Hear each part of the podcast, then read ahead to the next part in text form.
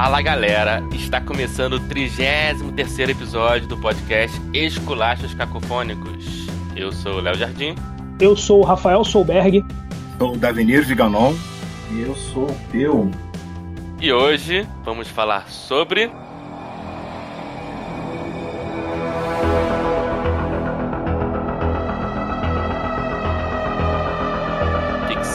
Científica, FC, e os trilhões de tipos de ficção científica que existem. Ah, não, essa não é a do ficção científica, não. Essa é caralho, são... E para isso trouxemos aqui especialistas, né? Especialista no assunto. Começando aqui com o Peu, do Te Conto, canal de YouTube, né, Peu? Fala aí. Sim, especialista aqui é mais o Daveni, né? Eu não sou tão especialista assim. Eu, eu gosto muito de ficção científica, né? Ah, mas isso é especialidade, cara. Pra gente isso aqui tá, tá, tá muito acima é muito do que. especial- É, vocês, vocês são dois especialistas, pô. Não vamos ficar brigando quem é mais especialista. É, é. Você é muito especialista. Então, é, mas é, é mais por. Eu gosto bastante de ficção científica e pensei em criar um canal no YouTube, né? Aí eu pensei, poxa, as minhas leituras, a maior parte é, é de ficção científica, eu vou falar um pouco sobre isso. Mas é de orelhada mesmo, sem um conhecimento muito aprofundado, é mais uma questão de fã mesmo. Mentira. Como nós aqui também. Mentira. Mentira que eu vejo todos os vídeos lá do Peu, não tem nada de coisa de fã nem nada. Pô, os vídeos do cara Não, são não, é. O foda. cara que faz, faz uma É, pesquisa boa, né? Faz, ele estuda o, o, o É. negócio, pô, é sensacional. E não é só livro, não. Ele faz também, tipo, filme. Não, e não, Faz- e não é só ficção científica, não, né, Peu? Você tem falado bastante coisa. Fala sobre o The Rock, né? Essas coisas assim, sobre atores. É, Sim, sim. Mas assim, Gosta bastante de cinema. é, é porque Cinema. no caso a tentativa de falar sobre o The Rock é pra ver se consegue mais inscrito, né? É, tem que dar uma pelada de vez em quando, é lógico. Mas ele falou lá também sobre a teoria do iceberg do, do, É, do do Hemingway. Ele fala, por exemplo, no meu vídeo lá, uma vez eu citei a teoria do Hemingway, né? Do iceberg. Mas aí eu joguei pro dele, entendeu? Falei, ó, se vocês quiserem realmente aprender, ó, vai lá no Te Conto, entendeu? O trabalho fica com ele, eu só, eu só ganho os likes. Pode. Estamos também com o Daveni Viganon, é, ele tá, tá fazendo aí coletâneas de, de contos de ficção científica, né? Com a Caligo Editora. Fala aí mais. Exatamente, está agora tem campanha de financiamento coletivo para lançar a sequência da, da Outros Brasis da ficção científica, né? Agora vamos aprofundar no, nas brumas esfumaçadas, né? Do steampunk, que 12 contos, né? Uma, uma antologia com 12 contos do, do subgênero steampunk, ah, com histórias passadas no Brasil. Tá aí na, em campanha de financiamento coletivo. Então, a gente ah, já fez todo o processo, ele- o livro já está tá praticamente pronto, né? Já tá, os contos já estão escritos, selecionados. O, e o livro vai ficar lindo, que nem o primeiro. Quem viu o primeiro Outro Brasil da ficção científica É, eu tenho aqui, eu tenho aqui. Né? Muito bonito. Capa maravilhosa, né? Capa linda. e o nível dos contos tá muito bom. Muito bom. Tá aí, lindaço aí, pronto. Tá lá no, no Catarse, né? Eu vou botar o link aqui no post. Isso, eu, eu ainda não apoiei porque eu tô esperando aquela reta final ali, né? Porque não tem graça tu apoiar lá no começo, né? Ah, não, eu fui lá no começo. A graça, a graça é o finalzinho ali, ver quanto tá faltando, né? De repente dá uma de Silvio Santos, né? Pô, o cara chegar lá e comprar. Quanto falta, tá faltando aí? 100 exemplares? De todos, E dá de todos. aqui, tem aquele lance, né? Está contando aí com o estigma do brasileiro, né? De deixar tudo pra última hora. Exatamente, exatamente. Eu tô querendo matar a Bia do coração, entendeu? É, e eu também. Você, tá- você também, obviamente. Por extensão. Por extensão, já fico também. Vai ter que botar um coração, né? Movido a vapor aí algum lugar. Mas eu já fiz uma lista de quem, a- quem não apoiou, né? Uma lista do ódio eterno. É. Né? Sabe? Então, que são as melhores tranquilo. listas. O Rafael Solberg participou, né, da, da Outros Brasil da Ficção Científica, que pra mim foi um golpe, porque é um cara que é contra a ficção científica, né, um cara que não gosta de ficção científica. ele burlou, né, ele, ele, ele burlou as regras do sistema lá. Não, não, não, Pra não tu é como tem de tudo, né? Inclusive quem não gosta. Você vê que não, não, é, não é só um golpe, né? É, um- é um golpe do- e, e a disfarçatez, né? Porque no vídeo lá que eu fiz lá pro meu canal, eu adorei nota 2, eu falei isso, né? Eu abri dizendo, né? Tem gente que acha que ficção é isso, isso, isso. Mas depois eu me. É, o, o Peu quase. O Peu, deixou até um comentário lá.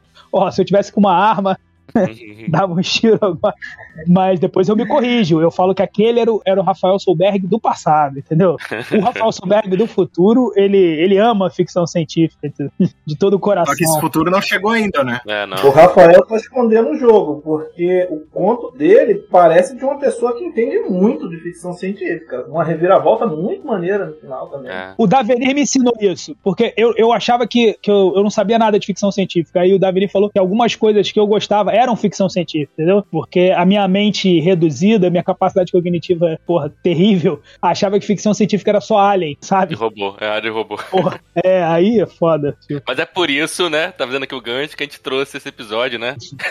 pra explicar pra Rafael Solberg. Isso, é. E pra todos os ouvintes que, porventura, que tenha caído nesse vídeo sem saber o que era ficção científica, né? Sem saber que ficção científica não é só robô e Alien, né? Aliás, fizemos um episódio de Alien, né? Você busca lá, acho que é o décimo segundo, se eu não me engano. Fizemos. Falamos também sobre Fim do Mundo, né? Fim do Mundo, acho que foi dos primeiros episódios nossos, acho que o quarto. Também tem muita. Também é ficção científica, né? Também, porque distopia é ficção científica. Inclusive, acho que o teu conto é distópico, né, Rafa? É, é, eu adoro distopia e não sabia, entendeu? Precisou ouvir o Davenir pra abrir minha mente, entendeu? Então. Na verdade, tu já sabia, só faltou alguém pra dizer que tu sabia já. Ah, é verdade. Falar isso. E ainda tem outra, Léo, tu não sabe da maior. É o método aristotélico, né?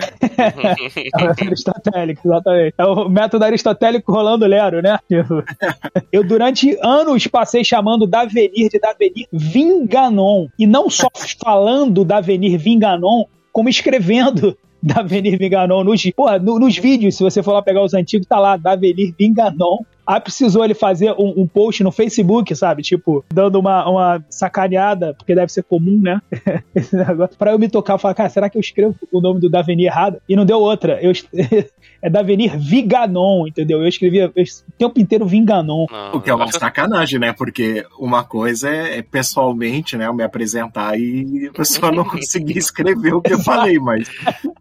Exato, tá escrito tudo quanto é lugar, né? Acho, eu acho que eu sempre escrevi certo. E ele precisou desenhar, né? É. é, exatamente. Tava lá no primeiro conto dele do Entrecontos, tá lá, tá ligado? Ah, cara, é um dos nomes mais foda que eu conheço assim, de autor, porque, cara, porra. É bizarro, é muito bom. Até, eu até achava no início que era, era pseudônimo pseudônimo, né? É, não tem como um autor de ficção científica dar errado com esse nome, não tem como. É. É, é, facilita que não tem como confundir, né? As pessoas podem não conseguir falar, mas confundir não confunde. Só tem você, né? Não vai ter um cara tipo meu lá que fica mandando cobrança do Serasa, porque tem é. um monte de Leonardo Jardim no mundo.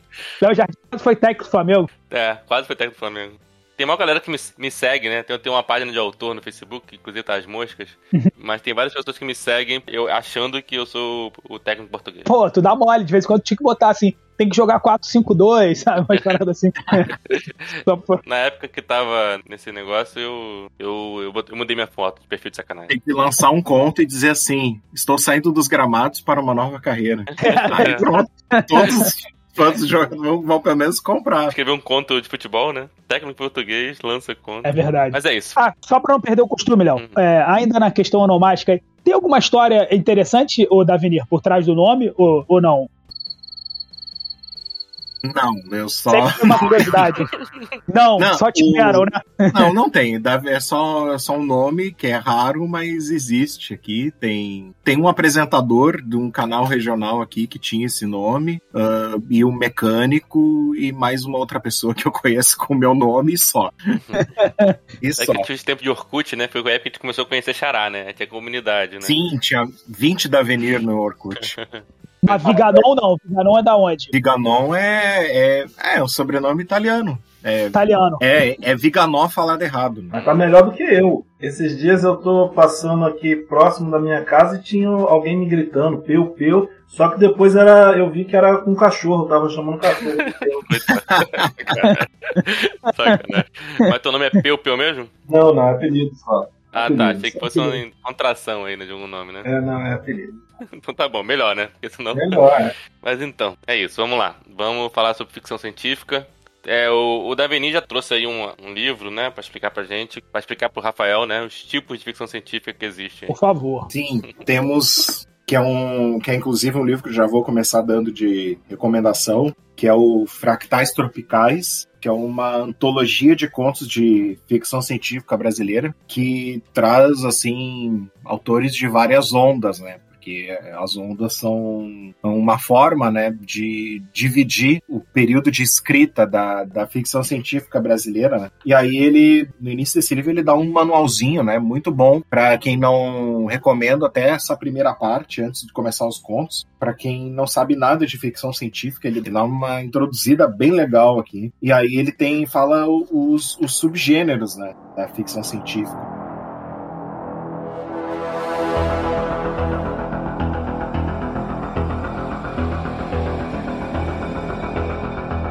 Cyberpunk.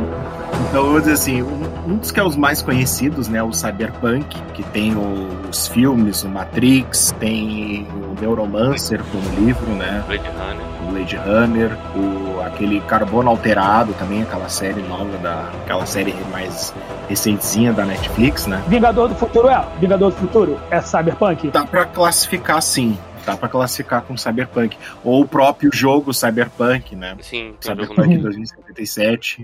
Uma das coisas, uma das maiores características do Cyberpunk é a baixa qualidade de vida e a alta tecnologia, né? Isso. Exatamente. E nos anos 80 eles trouxeram uma.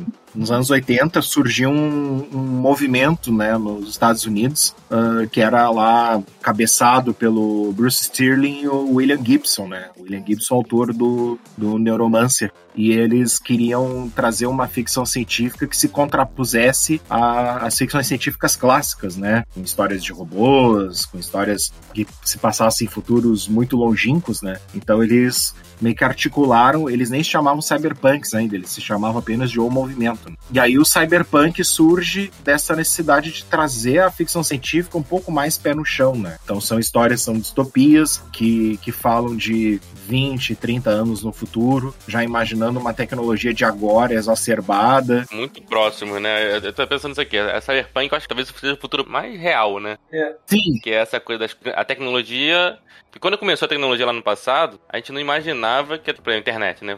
Não imaginava que ia prejudicar tanto a humanidade como prejudicou, né? E no fundo é, é isso, né? A tecnologia ela vem, uma coisa boa, mas sempre é usada pro mal. Aí a ideia do Cyberpunk é essa. Eu gosto do, da ideia do Cyberpunk porque ele, nos anos 80, eles já imaginavam um mundo já uh, transformado por, pela tecnologia como a gente conhece hoje. Então eles, né? eles, é, eles não só previram assim, com aspas, né? Mas como eles também ajudaram a moldar, né? Porque se tu imagina como vai ser, se tu simula, né? Se tu extrapola comportamentos, por exemplo, o, o Neuromancer, ele é a história que se passa no mundo que é totalmente conectado por um cyberespaço e mostra através de um personagem que não consegue se conectar, né? Então ele, o drama todo do personagem é que ele não consegue se conectar ao cyberespaço. Então hoje em dia a gente tem esse drama não tão não de forma tão intensa quanto no livro, né? Porque o livro precisa ter uma história atrativa, né? Mas a gente fica sem internet, a gente já se desespera, sabe? É. Então, tipo, eles imaginaram as pessoas viciadas em alguma coisa que, que ainda nem existia ainda, e hoje a gente está vivendo esse vício, né? Essa dependência do, de, de interagir pelo, pelo cyberespaço, né? Sim. Então eles não só previram com aspas, mas também ajudaram a, a moldar toda uma cultura voltada para a internet, né, para essa necessidade de conexão. E, e, isso eles fizeram também, fizeram um contraponto uh, mostrando as desigualdades sociais também, né? Eu acho que é o ponto mais importante. E, é, é... e isso torna o cyberpunk tão vivo, né? É. O cyberpunk até hoje vive. Né? No caso, a, a estética do, da, do cyberpunk é bastante interessante, que antes as histórias que falavam sobre o futuro eram muito limpinhas, né? É, era muito clean. É, muito clean o cyberpunk ele pegou muita sujeira, tinha muita sujeira nos ambientes, né? Era, era lixo, era pichação. Então eu, eu acho isso também muito legal no Cyberpunk. Não, a, a diferença social, né? É, é antigamente era Jetson, né, cara? Antigamente era Jetson. Todos os filmes de ficção científica que a gente via era um negócio exatamente como o Peu falou, tudo bonitinho, tudo clean. E você tinha até um plano maléfico por trás, mas ficava sempre escondido, né? Era uma parada meio assim. Mas os ambientes eram, eram muito, muito high-tech, muito clean, né? Tipo, e aí, é, esse lado aí do, do, dos filmes que vocês citaram, realmente tem essa pegada, né? Aquele, aquele in time, deve ser cyberpunk também, não sei se enquadra, do, do que até o Justin Timberlake faz, mas o filme é muito bom. É, mostra muito sei, isso. Eu, né? sei, eu conheço esse filme, é o. In Time, né? Ah, mas eu, eu sei qual é. Aquele que todo mundo tem um relógio no braço. Ah, né? sim. Isso, isso. Esse filme é legal. Eu gosto particularmente mais do conto que originou o filme. Aham. Eu acho que no filme ficou meio. É. não ficou tão legal quanto o conto original. Acho que o conto original, se eu não me engano, é do mesmo criador que tem aquele personagem que criou o Fantasma. Aquele Uhum. lá da festa, né? Lembra? Lembro. É que eu sou apaixonado pela Olivia Wilde, entendeu? Aham. Mãe do Justin Timberlake que é, no filme, que é mais nova que ele. É, agora uma coisa do, do Cyberpunk também que é muito legal é a questão das empresas, né? Isso. As empresas aparecem como talvez uma das maiores males da sociedade, né? O interesse É comercial. domínio, né? Na verdade, é quase como uma tecnocracia, né? É o Exato, domina o governo, As né? multinacionais são mais poderosas do que governos. E ali. é muito próximo do que está vivendo hoje também. Sim. Sim, sim. Pior que, que só as partes ruins se, se concretizaram, né? Sim. Porque, tipo, não tem. Pois é, As partes ruins se concretizaram e o samurai urbano lá, É. que anda com uma o katana braço e cibernético. joga laser, É, é, o braço cibernético. é, braço cibernético. Essa parte legal aí não tem, né? Só tem as empresas Meca. mandando Pô, nem uma mundo. meca, né? Queria queria estar numa meca, assim, né? Tá Metralhando a porra Aqueles bares, né? Com aquelas figuras, né? as diversificadas, plurais, né? toda. É. Aqueles bares fantásticos, aquelas brigas. Não, não tem, né? Uma Tipo, taverna medieval, né? Pô, Só que isso não tem, né? Pois é. Mas eu acho que você falou do Jetson, Rafa. Eu acho engraçado que outra coisa muito foda é a diferença social, né? No Cyberpunk. É como se pegasse a diferença que existe hoje e ampliasse a enésima potência. Então, no Cyberpunk existe os Jets, só que eles vivem num lugar tão alto. Só que a gente, em vez de focar lá em cima, a gente foca lá embaixo, que é onde estão o povo, o povo que não tem condição de comprar o carro voador, né? É. Que vive lá no submundo, É. né? Entendeu?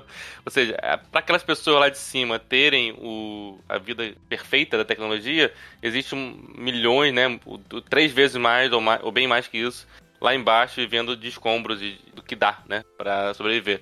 Então, Cyberpunk é muito isso também, que eu gosto dessa coisa, né? Existem pessoas que vivem a tecnologia, né? Mas são muito poucas, são ricos, milionários, têm um mundo perfeito. E existe aquele lá de baixo que vivem, né? Como a gente falou aí, nesses bares cyberpunk aí, samurai, metralhadora na rua, quase um mundo medieval, só que com tecnologia, né? É, e, e uma característica que me chama muita atenção e que parece ser um, um- um ponto de ligação entre todos eles, pelo que vocês estão falando, me corrijam se eu estiver errado, é esse ataque ao sistema, né? Tipo, todos eles mostrando como o, o cidadão ele é massacrado, né? Querendo ou não. Na maioria dos casos pelo capitalismo, em alguns por um estado mais totalitário, mas que também esse estado totalitário quase na maioria das vezes é cooptado, né, pelo por uma grande empresa, né, por uma corporação que toma conta de tudo, né. Então é, é- é o capitalismo se apropriando, inclusive, do, do- desse estado totalitário, desse meio de produção. Mas todo capitalismo ele é Sim, um pouco sim. autoritário, Ah, é. né? E a gente só finge que não é, né? Pois é, no fundo é isso, né? Eu acho que a grande crítica aí do Cyberpunk é o capitalismo. Ah, com certeza. Isso é uma coisa que, que foi uma contribuição do, do Bruce Sterling, né? Do, porque ele, ele sim, ele é um cara que que ele se dedicava e ainda até hoje se dedica a imaginar, a- fazer projeções mesmo para o futuro, né? Que é essa linha entre que a ficção científica às vezes tem, né? Entre uh, criar uma história, especular para diversão e, e tu realmente tentar procurar tendências, né? Isso é uma coisa que o- os autores cyberpunk, principalmente o William Gibson e o, e o Bruce Tierney, eles, eles sempre ficaram nesse... Eles sempre transitaram muito por essa linha, né? E, o, e o- uma das coisas que o Bruce Sterling sempre mostra nas obras dele, porque ele escreveu um livro muito bom que chama Piratas de Dados, né? E, e ele já mostrava guerra com drones, por exemplo, na, no livro que aí foi escrito no 1988, 89. Ele escreveu 87, 88, ele escreveu aquele livro. E ele já imaginava, inclusive, coisas como fim da União Soviética. Ele imaginou um, um mundo sem, praticamente sem Estado, né? Os Estados fantoches. Ele, ele transitou muito por essa área, assim, e, e são coisas que a gente lê hoje parece que é uma coisa que foi escrita hoje, assim. Aquele, esse livro é sensacional por causa disso, né? Pô, posso pegar esse ponto aí que o Davenir para trazer uma questão para vocês, aproveitando? Pode. Eu acho muito legal esse lance que o, que o Davenir tá trazendo e, o- e que o Peu também trouxe lá no começo, que é justamente essa crítica, né? É, é o- a ficção científica, esse gênero especificamente, é o cyberpunk, sempre tem essa crítica social. Se bem que, se a gente for ver lá o Fundação mesmo do Asimov, também tem, tem essa ligação com, com, com a política, né? Propriamente dita. E o que eu, às vezes, eu vejo, fico meio assim, tipo, porra, principalmente com filme, né? Com literatura nem tanto, porque eu, eu leio pouco ficção científica, assim. Tenho tentado ler, ler mais. Mas eu vejo a galera muito mais preocupado com, com a espetacularização, sabe, das coisas, sabe? De fazer uma nave incrível, de, sabe, criar uma nova tecnologia. Ah, eu tenho aqui, porra, um isqueiro que me teletransporta. Né? E deixa de lado esse, essa crítica social, sabe? Que a, que a ficção científica sempre trouxe, né? Sempre tentou antever, né, o que ia acontecer. E me parece que hoje em dia, pô, a galera tá muito mais preocupada com, com fazer barulho, entendeu? É, é, sei lá, Tô falando besteira? Não, não tá falando besteira não. Mas na verdade, desde o início da ficção científica, existe sempre muitos autores que são levados a escrever mais para esse lado mesmo do espetáculo, né? Mas desde lá do início também há autores que fazem críticas sociais muito boas. Crítica social foda. Entendeu? Tem os dois, então, é. né? Tem os dois. Não, é, a gente falou aqui, não é cyberpunk, mas, por exemplo, Admirável Mundo Novo, né? Que é uma coisa antigaça, né? Uhum. E já falava também de separação social, né? De, de Sim, mas esse é um é, clássicozão, politicamente falando, assim, né? Ele, ele rompeu muita coisa. Isso, isso. É, tô falando assim, a ficção científica, como o Peu falou, acho que se divide nisso, né? Tem lá os ficção científica espetáculo, que às vezes tem ou não uma crítica social ali dentro, e tem, eu, eu gosto mais da ficção científica que traz, na verdade, uma, uma né, uma, né, uma crítica, tipo um Black Mirror, né? Uhum. A gente continuar nesse é. caminho pra onde a gente vai chegar. E tem, tem como você juntar as duas coisas, isso desde lá do início do século, é, do século XX, né? O, o livro Metrópolis, que virou um filme também, né? Ela é, acho que é até Von Harbour, né? Sei lá, se eu não me engano.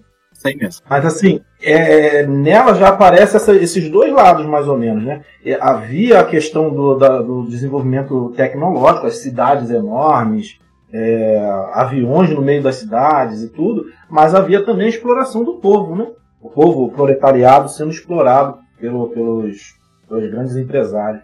Aí já tinha já, desde 1927 isso. É Duna, Duna também, né? Tem um, é, tá, tá em voga aí agora, né? Mas é, também fala muito sobre isso. Tem, tem muito sobre. Tem muita coisa ali de exploração. E. Mas também tem a parte de espetacularização, né? Tem, tem lá a viagem espacial, uhum. tem a briga, tem a porrada, mas também falam sobre o quê? Sobre exploração. No fundo. Chato pra cacete. É uma metáfora.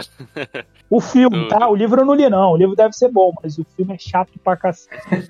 Eu assisti. Foi o primeiro filme que eu assisti em seis vezes, cara. Eu, eu assisti igual série, sabe? Tipo, assim, seis uhum. episódios. Eu assisti, eu assisti um também, mas gostei. Mas assim, nesse, sabendo que, que todas essas premissas, sabendo que, né, que ia acabar no meio, sabendo que, ah, que é lento. Tirando o, o, o, principal lá, o, o, que é um pãozinho, aquele magrelão lá, o resto, porra, é, o Timote, não, eu gostava mais do pai. O pai, o pai é mais, é mais pão do que o Timote Chalamet lá. É mais pão, é.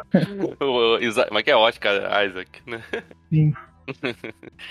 Mas, Mas é sabe, tipo, desde o início, a, a, desde o início, quando a ficção científica se popularizou, né, ela já começou com, se eu digo, nos Estados Unidos lá, uh, antes do, lá 1910, 20, né, aquela, tipo, aquela era de ouro, que, que a ficção científica ela se popularizou, né, se disseminou muito forte na, em revistas pulp, né, e ali na, nessas histórias, elas elas se apresentavam assim de forma espetaculosa mesmo, né? Elas eram histórias de com soluções fáceis, sabe? Eram com reviravoltas assim, muito era, era tudo muito muito mais para impressionar do que para especular mesmo, apesar de a gente achar bastante coisa interessante escrita naquela época. Então, tirando, né, Frankenstein e da Mary Shelley e o Jules Verne e o, o H.G. Wells, a, a ficção científica se popularizou nos Estados Unidos como, como, como primeiro como espetáculo, né? Antes de ter e já na já a ficção científica europeia, ela seguiu mais uma tradição de, de trazer reflexões, né? Tanto é que a Mary Shelley o, era, era inglesa, o H.G. Wells inglesa, o Jules Verne francês, o, também o George Orwell, né? E, e esses autores... O Huxley, que é o escritor do Admirável Novo, isso, ele é inglês também, né? Se eu não me engano. É, foi um puta Huxley, o, o Ray Bradbury é americano, mas ele era uma, uma também a, a, ponto fora da curva ali também. Mas eu gosto do Cyberpunk por causa disso, né? O Cyberpunk eu acho que ele traz essas duas coisas, né? Ele traz o espetáculo, porque dá pra ter a porradaria lá, o, o ninja uhum. samurai com, com a espada roda cheia de implante cibernético. Mas tem a crítica social, entendeu? Acho que ele tem essas duas coisas. Ele consegue fazer um entretenimento, né? E, e, Sim. e traz ali no enredo um negócio a se pensar, né? É, a gente citou, a gente citou alguns, né? Mas eu gosto também dos animes, né? Tem muito anime bom, vou citar aqui só o Ghost in the Shell, né? Que é foda. Teve uma adaptação. Eu achei boa, né? Com a, apesar das polêmicas. Scarlett Johansson. Scarlett Johansson. É bom. ele é eu também bom se tu não viu a. Isso, isso. Tu não é. viu, conhece o anime, aí tu pode ver o filme tranquilo. Eu vi o anime e vi o filme, mas tem que ver separado, né? Como coisas É. separadas. Mas É que o anime é bem mais filosófico, né? É. Mais contemplativo e tudo. É o que a gente falou, é, é, ele foi, o filme foi pro espetáculo, né? É. Pô, qualquer filme com a Mas- Scarlett Johansson vira um espetáculo. Com certeza, não tem como. Não, é o tipo de filme, pô, não tem como falar mal desse filme. Não tem, ó. Mas. E também Akira, né? Akira também é, É, aqui massa. Sensacional. Agora tem, um, tem uma série recente, que é a Arcane. Se não me engano, é da Netflix. Mas Akira é steampunk, né? Steampunk, é verdade. A gente vai chegar lá, é. É, o Léo, o Léo tá me, me cantando pra ver essa série já. Porra, é, é boa pra caralho. Mas enfim. Vamos, vamos, vamos, vamos pra segunda, segunda aí, tá vendo aí? Sabe, mas sim, mas tem. Vamos, vamos voltar. Mas só pra gente não, não deixar citar, você citou aí o Alterado de Carbon, né? O Carbono Alterado, a, a Ah, série da Netflix, Alterado que é um exemplo, talvez, de, uma, de um cyberpunk que não funcionou tão bem, né? Que a ideia, a- acho que a premissa do, do, do Alterado de Carbon é bom, né? É boa, mas acho que a execução, ela falha, né? Então, um exemplo aí de que nem tudo que é cyberpunk é bom também. Ah, é. Sim, o, o, o Cyberpunk ele é, ele é bacana porque ele, ele não só. A estética dele, né? Ela foi. Ela meio que definiu o cinema de ação, né? Dali desde do, do Blade Runner Matrix, né? até o Matrix, é tipo, do, do Blade Runner, ele, ele influenciou basicamente todo o cinema de ação ali. E isso durou até Matrix, né? Então depois, desde Matrix, até hoje ainda é influenciado pelo Matrix, né? O estilo de ação e certos elementos que eles inovaram ali até hoje tem, né? Hoje é o feijão com arroz, né? Do cinema de ação nos Estados Unidos, né? Vamos, vamos fazer um esculacho. Aproveitar rápido do Cyberpunk. Quem esculacha alguma coisa aí? Eu, eu posso esculachar rapidamente esse último Matrix. Não, é, mas isso é muito ruim, né? Esse é todo mundo Pai, esculacha, isso eu não vi ainda. Ele é ruim, ele é fofo. Não pode ser fofo daquele jeito, entendeu? né, cara? É fofo, ele começa e termina de jeito fofo. Não pode, cara, sabe? Tipo, não dá. É, não tem nada de Como é que cyberpunk, tu não, né? É. pode dar um spoiler? Não, né? É ruim dar spoiler agora, né? É, tá Bom, não vou cedo. dar não, não vou dar não. Não, deixa. Pronto, depois eu volto. Mas acho que ele quebra o cyberpunk, assim, falando. de- ele, ele vai pra um solar punk, assim, uma coisa mais utópica, enfim. E fora que não tem, nem- assim, além de não ser nem, nem um décimo do que o Matrix 1 é, que eu acho que nem o 2 e o 3 são, mas o 4 é o pior de todo, com certeza. É, muito fofo. Mas aí tem um filme, um filme com, com Johnny Depp, é, Johnny Depp não, o Keanu Reeves mesmo, que é Johnny Mnemonic, o Cyborg. Sim, é um pré-Matrix, né? Eu, eu vi esse filme.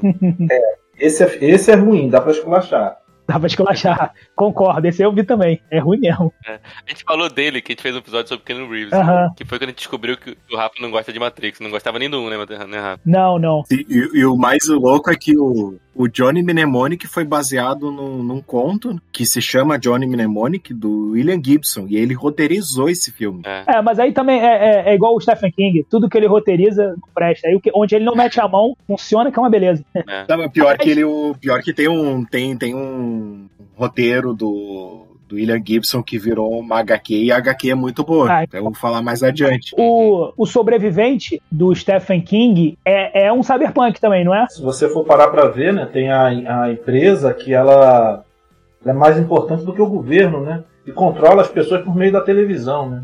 Pois é, do espetáculo ali, né? da- tipo um Big Brother, só que com, Ah, com né? porradaria, né? Tipo round, round 6, né? E manipula mesmo as pessoas e manipula resultados e mente pra população. O que eu gosto no, no- nesse filme aí é uma tendência que, que tá aí hoje também, né? Que é, a, que é o que chama de gamificação da- das relações de trabalho, né? Que é Ah. o- a uberização, né? Tipo, ah, tu coloca ficar jogando recompensinhas e fazer um sistema como se estivesse jogando um jogo, né? E na verdade não é um jogo, é, é o teu sustento, né? É. E ali ele já mostrava ali a pessoa decidindo vida ou morte ali num, num- show de TV, como se fosse um jogo, né? Uma partida, um, um um jogo de videogame, uma coisa divertida, na verdade é algo bem sério, né? Eu, eu gosto muito de sobrevivente por causa disso aí. É, é, é meio que um Black Mirror, né? Um episódio de Black Mirror. Exatamente. É que o Black Mirror, muita coisa ali que meio que já tá.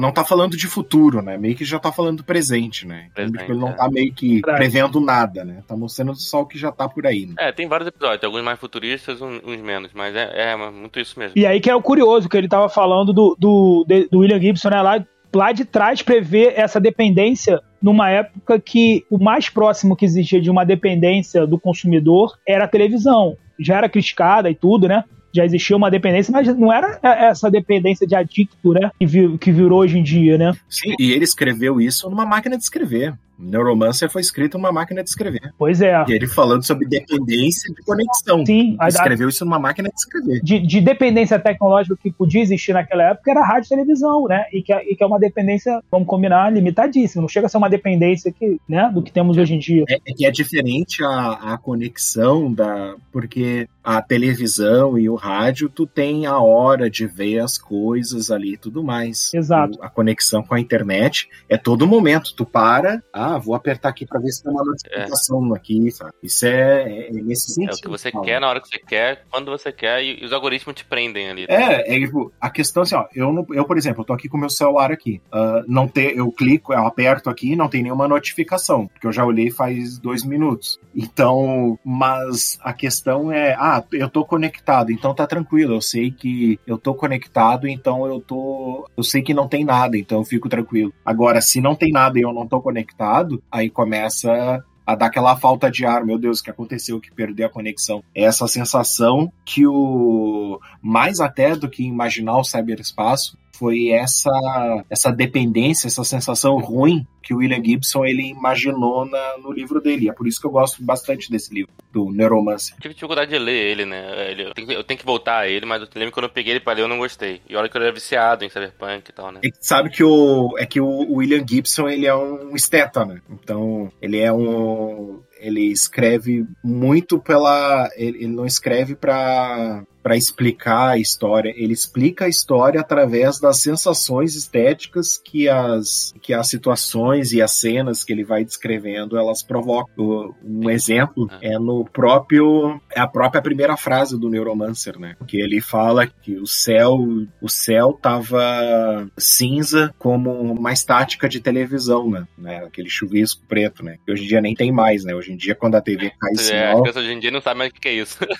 mas o que, que ele queria é. passar passar naquela época, né? Tipo, é uma sensação, era, era essa sensação de estar tá desconectado. Ele olhava para o céu, ele não está conectado. Então por isso que ele via uma televisão fora de sintonia. Era, era, essa, era esse tipo de sensação que ele busca o tempo todo na. Só que, tipo, ah, a primeira é muito fácil de entender, né? Agora tu vai entrando no meio da história e tu quer tentar entender o, o a história, aí tu começa meio a pular os, essas sensações. Só que o William Gibson ele não para, ele faz ele, esses jogos estéticos, ele faz o livro todo. É, eu tinha 20 então, poucos acaba... anos, né? Eu não tinha. Hoje, hoje talvez eu consiga ler com mais cuidado e consiga entender. Porque há poucos anos e ainda tive dificuldade, assim, para ser bem sincero. Mas entendendo um pouco a proposta, aí fica mais fácil. Mas eu admito, o Neuromancer não é fácil. É, eu boto ele no hall de autores que eu admiro pela obra, mas não pela escrita, juntando ali com do Lovecraft também. Eu admiro a obra, mas não a escrita. Ah, vamos pro próximo. Vamos seguir, né? Vamos seguir pra, pra essa listinha, porque a lista tem quanto? Tem 14 aqui. Mas acho que a maioria não vai demorar tanto ah, Cyberpunk. Não, é, a maioria não vai demorar tanto. É que o Cyberpunk, ele é, ele é especial. É que é o meu xodó também, né? Também meu xodó também. É o meu favorito. Mas vamos pro segundo, que esse não vai durar nada.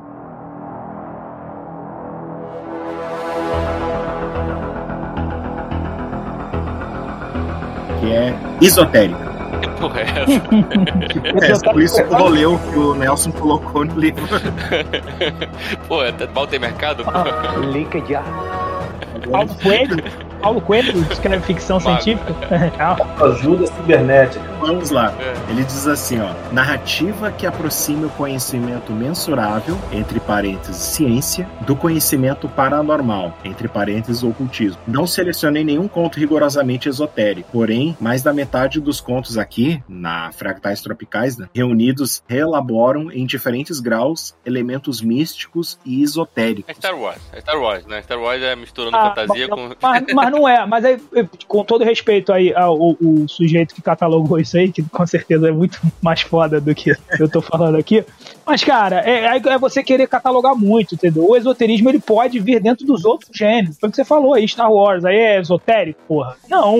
Ele é um elemento dentro de, uma, do, de um outro gênero, sabe é? Pô, porque é foda. A gente vai, vai, daqui a pouco vai ter, dentro do esoterismo, vai ter, tipo, tá ligado? Esoterismo da Grécia, esoterismo da Europa, porra. Ah, mas isso tem muito, né? Isso tem muito. Tem jeito. Pode ser, por exemplo, se tu quer imaginar religiões ou esse tipo de conhecimento num, num- num planeta colonizado daqui a tantos anos, sabe? Como é que vai ser as crenças e coisas assim. Acho que tu pode especular em, em várias coisas nesse sentido, assim. Dá pra fazer. Dá, Dá, pra... mas, aí, mas aí não é esoterismo, né? O esoterismo não tá necessariamente ligado à religião, né? Não, sim, mas eu só dei um exemplo, né? Sim, sim. Até porque. Eu tô tendo dificuldade de pensar no exemplo, né? Assim, realmente, misturando tecnologia, coisa. É, É exatamente. difícil pensar no exemplo aqui. Ah, tanto é que o Fera aí não conseguiu nem botar no, no livro dele. Olha, eu tô tentando pensar exatamente nisso, num filme ou livro pra falar sobre isso, mas é complicado. É, ou seja, Você vamos- sabe o, o horror cósmico do Craft? Pode ser o Lovecraft, né? Porque tem um. Ah, não, aí é o roubo. Não, mas Lovecraft é um horror psicológico, também tem um pouco de ficção científica pelo, pelo né? Tem o horror assim, cósmico, porque às vezes são, são, são entidades que vêm Ah. de, do, do espaço, né? Tem muito. É, tem um quê de esoterismo ali que eles têm, das seitas tem, e tal. tem, É. é. É, Só é- jogando assim, né? Porque saber, saber eu não sei. Né? É como o Rafa falou, eu, eu vejo isso como elemento, não como categoria, né? Sempre. Não é, não é o principal da parada. Como era o nome daquele que tinha, que tinha, fizeram um filme lá, muito antigo, muito antigo não, sei lá, dé- década de 90. E depois fizeram uma série que tinha uns portais da galera do Egito, que Stargate. vinha e voltava. Stargate. Stargate. Stargate. Mas também não sei se é esotérico, não.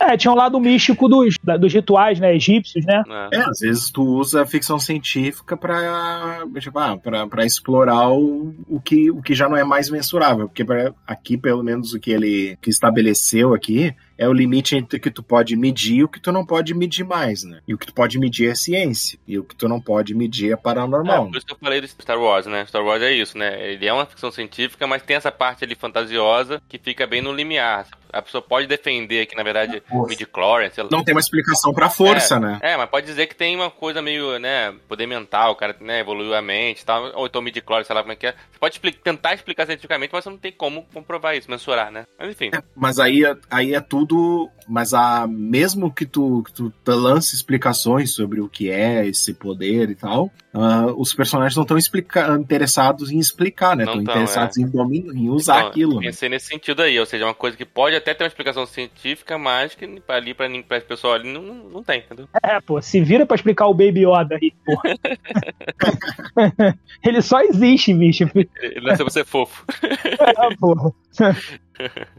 Mas vamos pra próxima, da Vinícius. Aí eu realmente acho que. É, é que assim, a- a- os exemplos que ele coloca aqui são exemplos brasileiros, né? Ah, sim. Ele fala aqui do, do Cyberpunk, ele não citou nenhum livro estrangeiro, ele só citou contos dentro do livro, né? Uhum. Mas vamos seguir para a próxima então. Ah, ah, essa daqui todo mundo sabe, conhece pelo menos um. Sim.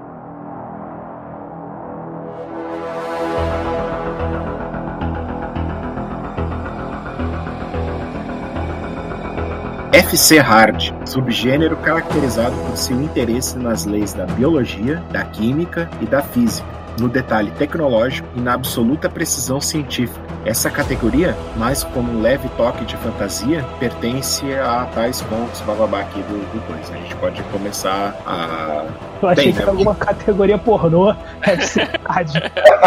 FC hard é cara. já, pô, eu já imaginei aqueles filmes, tá ligado? Tem muito pornô no espaço, com, com É, nave é. espacial, e o caramba, aí o cara pega uma, uma, uma um negócio de uma pistola meio laser, sei lá o que, aí trava a mulher, né? Aí a mulher fica parada, ele tira a roupa da mulher. Né? FCXX, né? É, não digite FC Hard e, e vários X ao lado um do Não, outro. não faça isso. Não digite. Bem, o que é basicamente FC Hard, né? É a ficção científica como ela se popularizou no, nos Estados Unidos nas revistas pulp, né? Que dali surgiram os, a, a, trinca ali de principais nomes da, da ficção científica, né? O, o Asimov, o Arthur C. Clarke e o Heinlein. Eu não sei se é assim que se fala, o Heinlein. Enfim, é o que escreveu Tropas, Tropas Estelares o, e, e, outras histórias ali. O Arthur C. Clarke, eu acho que é o maior escritor, né? É, ficção científica hard. Porque o Isaac Asimov tinha bastante coisa hard, né? Mas também tinha outras, ele escrevia outras coisas. Ele escrevia pra caramba, até não ficção ele escrevia. Mas o Arthur C. Clarke, ele, ele se fixou bem em, em ficção científica mais hard, mais dura, por assim dizer usando conceitos filosóficos ou científicos de forma mais aprofundada, né? Sim, e eles também eles não, eles tinham conhecimento, eles eram cientistas também. Né? É. Todos eles tinham formação. Isso, eu falava, o mais importante do hard é isso, né? A ciência ali era, é usada com, com esmero, né? Ou seja, por mais que tenha uma extrapolação, né? É uma extrapolação da ciência que existe. É uma especulação dentro, da, dentro das leis, né? Dentro da, do, do conhecimento que já existe, né? Isso. Ah, legal. Sim, é, aí, por exemplo, ah, num livro do Arthur C. Clarke, uh, ele usa toda uma situação que se passa no futuro e chega uma, um encontro em rama, por exemplo, né? E chega uma cápsula, que é um corpo estranho, aí eles não sabem o que é, aí ele usa, para falar de teorias gravitacionais, ele usa todo aquele cenário para falar de, de teorias gravitacionais e tudo mais. E é tudo pautado em ciência mesmo, né? Ciência que está se estudando na época, assim, né? O que estava atualizado com o momento. Ou, por exemplo, o As Fontes do Paraíso, que é outro livro dele, uh, ele conta a história do, do, de um engenheiro que está buscando fazer um elevador orbital. Um elevador orbital que seria né, uma base fora da Terra, onde a gravidade já não já mais longe da força gravitacional, né? E nessa história ele ia fazer um elevador, seria tipo uma cápsula grande que fica na base do chão, que ela é puxada até fora da, da gravidade, e isso aí ia trazer um. ia ser como construir uma ponte pro espaço, né? Porque até hoje em dia, tu mandar qualquer coisa pro espaço, ela custa o próprio peso em ouro, né? Uhum. De tão caro que é. Então, tipo, e, e, esse projeto de elevador espacial aí, de elevador orbital, ele existe mesmo, né? Era um projeto real que só não foi tocado para frente por falta do material, né? Não Sim, tem, ele existe, não existe eu já vi, já vi esse projeto. É. é, mas só que não existe um cabo que seja capaz de aguentar. Uhum. Mas se existisse esse cabo, o resto teria como fazer. Aí na história ele especulou, ah, se existisse esse cabo, como é que seria? Ah. E aí vai contando, e aí é. se baseia nisso na história. A única coisa que pode criar esse cabo é o tal do nióbio, né? Parece que a gente investir no nióbio, eu acho que vai rolar esse elevador aí. Vender uma, uma bijuteria, né? Derreter a bijuteria pro seu cabo. Ia ter que desmanchar as bijuterias, né? Bijuteria toda. Ele diz assim, ó, ó, passa essa bijuteria aí que a gente vai precisar pra montar o um elevador. que eu vou derreter pra fazer um elevador. de janeiro de 2018 pra cá, essa foi a primeira vez que eu ouvi falar do nióbio novamente. pois é. Quem acreditou, acreditou, né, no nióbio. Aquela, aquela escritora liberal lá, que do, da Revolta de Atlas, né, a Ayn Rand, ela fala também também do, do metal, né? Que tem o metal lá do Harden, se não me engano. Eu esqueci o nome do protagonista lá, que também é um metal azul e tudo. Eu acho que era nióbio, cara. Entendeu? e eu acho que o Bolsonaro ele não leu o livro, mas alguém falou para ele, ó, vamos focar num negócio mágico aí para tu. É. E é isso. Tá aí o nióbio. Definitivamente ele não leu o livro. Eu não sei qual é, mas ele não leu. Não, tem muita coisa escrita, né? Tem muita coisa escrita. A revolta de Atlas. A revolta de Atlas. A revolta de Atlas. É muito qualquer ruim. livro, qualquer coisa que tu diga que o Bolsonaro tenha lido, vou dizer assim, eu tenho certeza que ele não leu. No máximo um quadrinho, porque tem que ter imagem, né? Mas é FC Hard, né? Assim, inclui essa parada de robô também, né? Sim, porque o robô é uma tecnologia. É tudo é tecnologia, é, tá chegando muito perto, né? Inclusive, outra, outra tecnologia também que, né? O Asimov, eu lembro, né? Que tem aquele conto que no robô, que a mulher, a mulher vai fazer pergunta lá pra um robô, né? E o robô ocupava a sala inteira e tal, a inteligência artificial. E ele lembrava, sei lá, alguns fazia sons, não sei o quê. Agora tem na, na sala aqui de casa tem um robô que faz isso, né? Faz em segundos. Alexa, né? Eu, eu lembro que eu li esse livro, falei, cara, li esse conto, né? Falei, caraca, deve ser muito foda se um dia acontecer isso. E aconteceu, né? Pode escrever. Bizarro. Acho que pra resumir, a FC Hard é basicamente a, é o mais próximo dessas categorias aqui, a ficção científica como a gente como a gente conhece, assim, porque a ficção científica ela tem, ela tem esse manto de preconceito, né? É o que o Rafa não gosta, né, Rafa? É, né? Não, essa ficção hard eu gosto, é, é, é a ficção compromissada, entendeu? Eu não gosto da ficção descompromissada. Ah, tá. A soft. Aí vai, é, vai pro lado da fantasia, sabe? Tipo, eu vou ser bem sério, eu não tenho mais muita paciência Não, pra mas, fantasia, o- não. mas tem, tem um equívoco, Rafael. A ficção é, científica ela não, não necessariamente vai para o lado da fantasia, a soft. Aqui a soft geralmente ela é, ela é baseada nas ciências mais leves, que são a filosofia, a sociologia, a história. E a ciência, a ficção científica hard é mais para ciências exatas. É, tem essa divisão, entendeu? Ciências mais hard, Ah, não sabia disso não. Ach- Achei que a soft fosse menos, menos apego Não, à não. ciência. Porque, é, por exemplo, é, é, histórias que a gente já até comentou, Admirável Mundo Novo, aí tem Fahrenheit 451, é, 1984, não deixam de ser ficção científica, mas são é, ficção científica soft, porque são baseadas em ciências leves, por assim dizer. Entendeu? Que não são ciências do lado das Entendi. ciências exatas, entendeu? Entendi. Mas eu não falei que eu gosto da ficção científica, eu não gosto da ficção científica soft ou hard, não, até porque eu nem sabia que tinha essa diferença. Eu estou, eu estou querendo dizer que eu gosto da ficção científica compromissada, e, e não necessariamente com a exatas, ela tem que ter um compromisso, entendeu? Com, com a realidade, nem que seja é, pouco, mas tem que ter um compromisso. Eu não gosto da, da, da ficção científica que é só fantasia, entendeu? Que não tem compromisso nenhum, sabe? Aí não, não, não, não me atinge. Do mesmo jeito que a fantasia raramente me atinge, sabe? Porque é, é, quando pegam muito, pesam muito na fantasia, entendeu? É, pra mim fica um saco, tá ligado? É. Eu não assisti Game of Thrones por causa do dragão, sacou? Uhum. Game of Thrones, a gente, comentou aqui no episódio, ele é uma armadilha, né? Ele atrai o pessoal pela política, aí depois joga a fantasia em cima. Ou ao contrário, né? Ele atrai muita gente também pelo dragão, né? E, e- e depois joga política, faz um House É, of Cards, ele né? demora, né? Ele demora a começar a parte da fantasia, né? O que, o que o Game of Thrones atrai é, é geralmente aquela pessoa que não pode ver putaria contigo. né? Aí, tá vendo a série, tá, tá tô na política, faca na bota, faca na garganta um do outro. Aí começa a putaria, chega uma mãe, chega alguém, chega alguém que não pode ver contigo.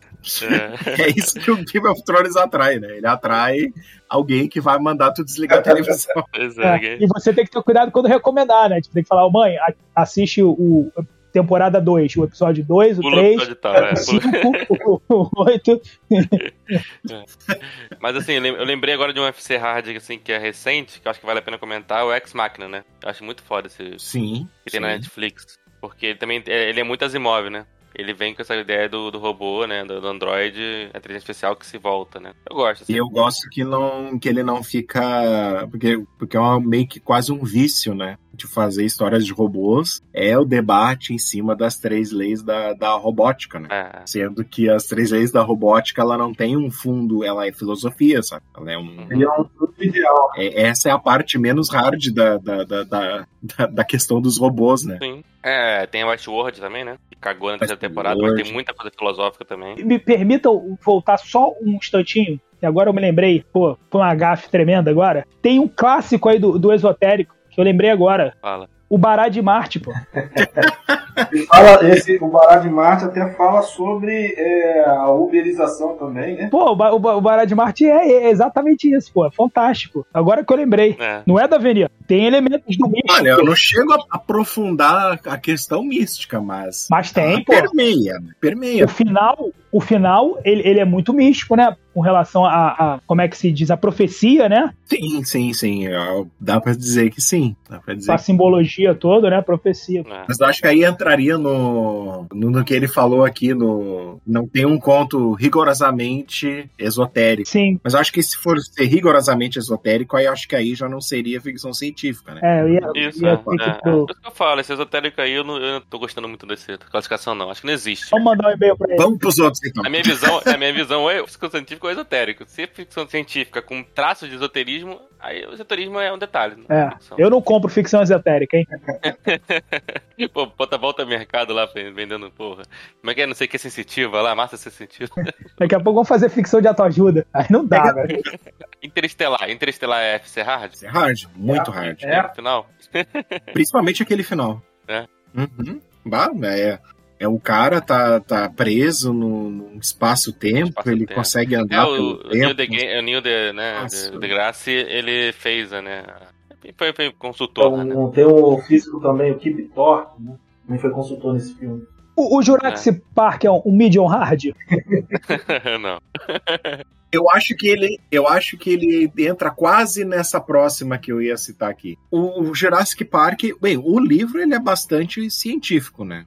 Porque ele fala bastante da questão de, de, de manipulação genética e tudo mais. Mas é mais uma desculpa pra ver uns monstrão maluco, né? É. Eu quer ver um monstrão devorando as outras pessoas, né? Que é pra isso que a gente É vê. porque o- tem. Isso que eu ia falar também, tem até a ficção que é assim, a, a ficção ela é um, um elemento que eles falam bem rapidinho pra dar o espetáculo, né? Eu acho que o Jurassic Park tá Pra justificar ali, né? Isso, e nem explica muito pra tentar não. não, não- não quando, quando explica demais, se estraga, né? Você perde explicação. É tipo. É tipo Marvel, né? Marvel tem ficção científica ali, mas é, é o de menos. O importante é que o cara lá consegue fazer uma armadura foda. Até porque dá trabalho pra amarrar, né? Ou você, vambora. Isso, é. você finge que não tá ligando muito, é melhor, né? É, então é. E pra mim isso não é ficção científica, entendeu? Assim, pelo menos eu- talvez não seja essa hard, né? Ela não, não é o foco da narrativa. A narrativa ali é como você falou, eu quero ver dinossauro. Porra, eu tô aprendendo muito nesse programa, que é o primeiro programa que eu realmente tô aprendendo alguma coisa. É, Depois de dois anos eu tô aprendendo alguma coisa. é, a gente não só fala mal das coisas. Eu- né? como é que eu vi uma. Como é uma, tem uma definição da, da, da ficção científica? Porque assim, a- aquela parte que eu tinha falado ah, sobre preconceito é porque o, é, existe o, o- certos signos, né? Certos códigos dentro da ficção científica que se cristalizaram, né? Se convencionou usar e a gente não precisa mais repetir. Por exemplo, ah, as primeiras histórias de robôs, no caso aquela do Karel Capek, ela precisa, como é um conceito que tu nunca tinha falado antes, o de robô, tu precisa parar e explicar o que é um robô. Ah, é um, é um ser feito de material tal e serve pra isso. Hoje em dia tu fala robô, tu não precisa ficar explicando o que é um robô. Sim. Ou o que, A não- que é uma nave espacial. É. A não ser que ela seja muito diferente, né? capaz de navegar pelo espaço, sabe? É. O que é uma arma laser? Ah, atirou com a arma laser. Tu não precisa ficar explicando. Ah, é um dispositivo com gatilho que solta um feixe de luz Pô. amplificado. É, blá, porque blá. fica um porre, né? Fica um porre. Começa... o, o Murakami fala isso no livro dele sobre a escrita, né?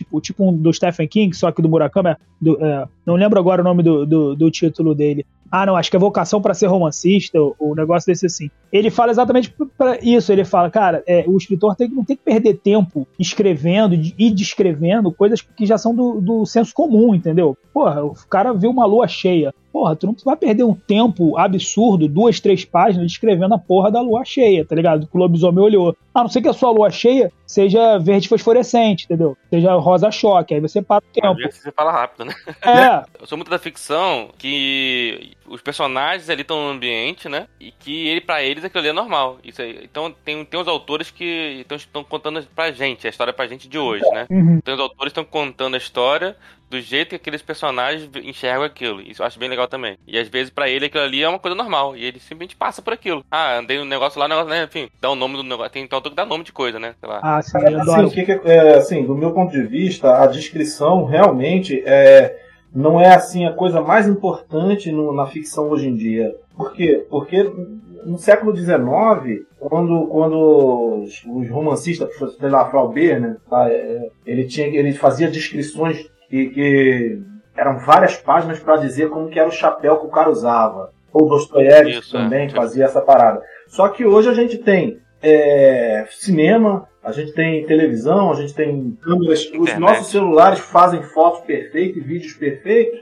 Então a descrição, a descrição na, na, na ficção normal hoje em dia, na- no romance mais realista, eu acho que perdeu mais no, é, a necessidade de você descrever. Porém, É, É, exatamente. científica, eu acho que a, que a descrição de locais e de cenários ainda é importante. Se você estiver apresentando coisas muito novas, né? Sim. Sim, sim. É que os jovens autores, às vezes, eles pegam um, um- estilo, né? E tentam emular esse estilo pro. pro- só que na- a- foi exatamente o que você falou, a época fazia muito sentido. Hoje em dia não faz sentido nenhum, né? Você perder um, um tempo. E o pior, assim, se você pelo menos vai descrever uma coisa que todo mundo já sabe, tente inovar na descrição, né? É, é, pô, use exemplos, use, use como é que diz, metáforas, né? Analogias que, porra, deixam aquela coisa mais agradável. Não dá pra. É. O primeiro cara que foi fazer safari na África e foi contar pro resto do mundo o que, que era um elefante e um leão, pô, o cara, sei lá, o livro do cara devia ter 5 mil páginas, né? Como é que você vai contar um leão pra quem nunca viu um leão, né? Olha, Hoje em dia, se você for falar de um, de um leão e, porra, começar que é um bicho de dois metros, de... pô, mas pro cara, caralho, entendeu? Se não é importante Então, para a mas- história, é melhor não incluir, né? Então, e isso também hoje em dia vale para para ficção, né? Porque É verdade. se antes, na época do, do Clark, servia tu fazer várias descrições É, é, é o apuradas, que o hoje Pedro falou, naquela época era necessário, não existiam fotos, né? Exatamente. O Naquela que o época, Davini falou do Capec aí, pô. Tá, tá inclusive lá no, no, no livro do, do Ricardo Gondim, né? Do Labuto Gondim. É exatamente isso, pô. A primeira vez que, que, que vai tem que ter, né? Depois, Agora, vamos é, com parcimônia. falando do, do, do Ruhr, né? Do. é, robôs universais de Russum, um negócio assim.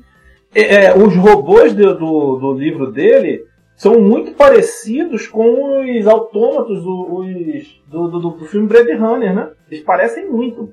Não seriam muito parecidos com os robôs do Asimov, por exemplo. Entendi, mas o, o- não, os Blade Runner não são robôs, né? Eles são biológicos, Não, né? o, o, o- Eles são É, manipulação são os androides, né? Exato. O, É, não, é, porque os replicantes no, no, no Blade Runner eles não são sintéticos, eles são biológicos, Exato. são criados. Mas o do Né? esse do Carol Capek, o Ru, eles também são muito parecidos com eles.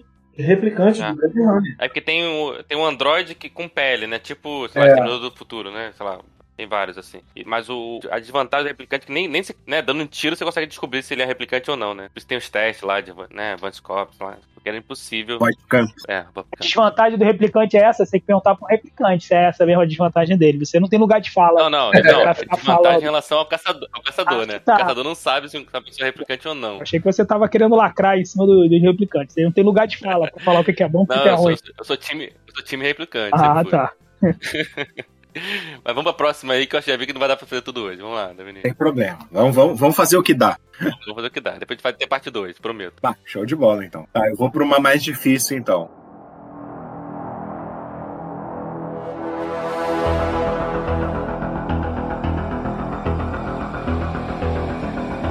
Que é a exobiológica.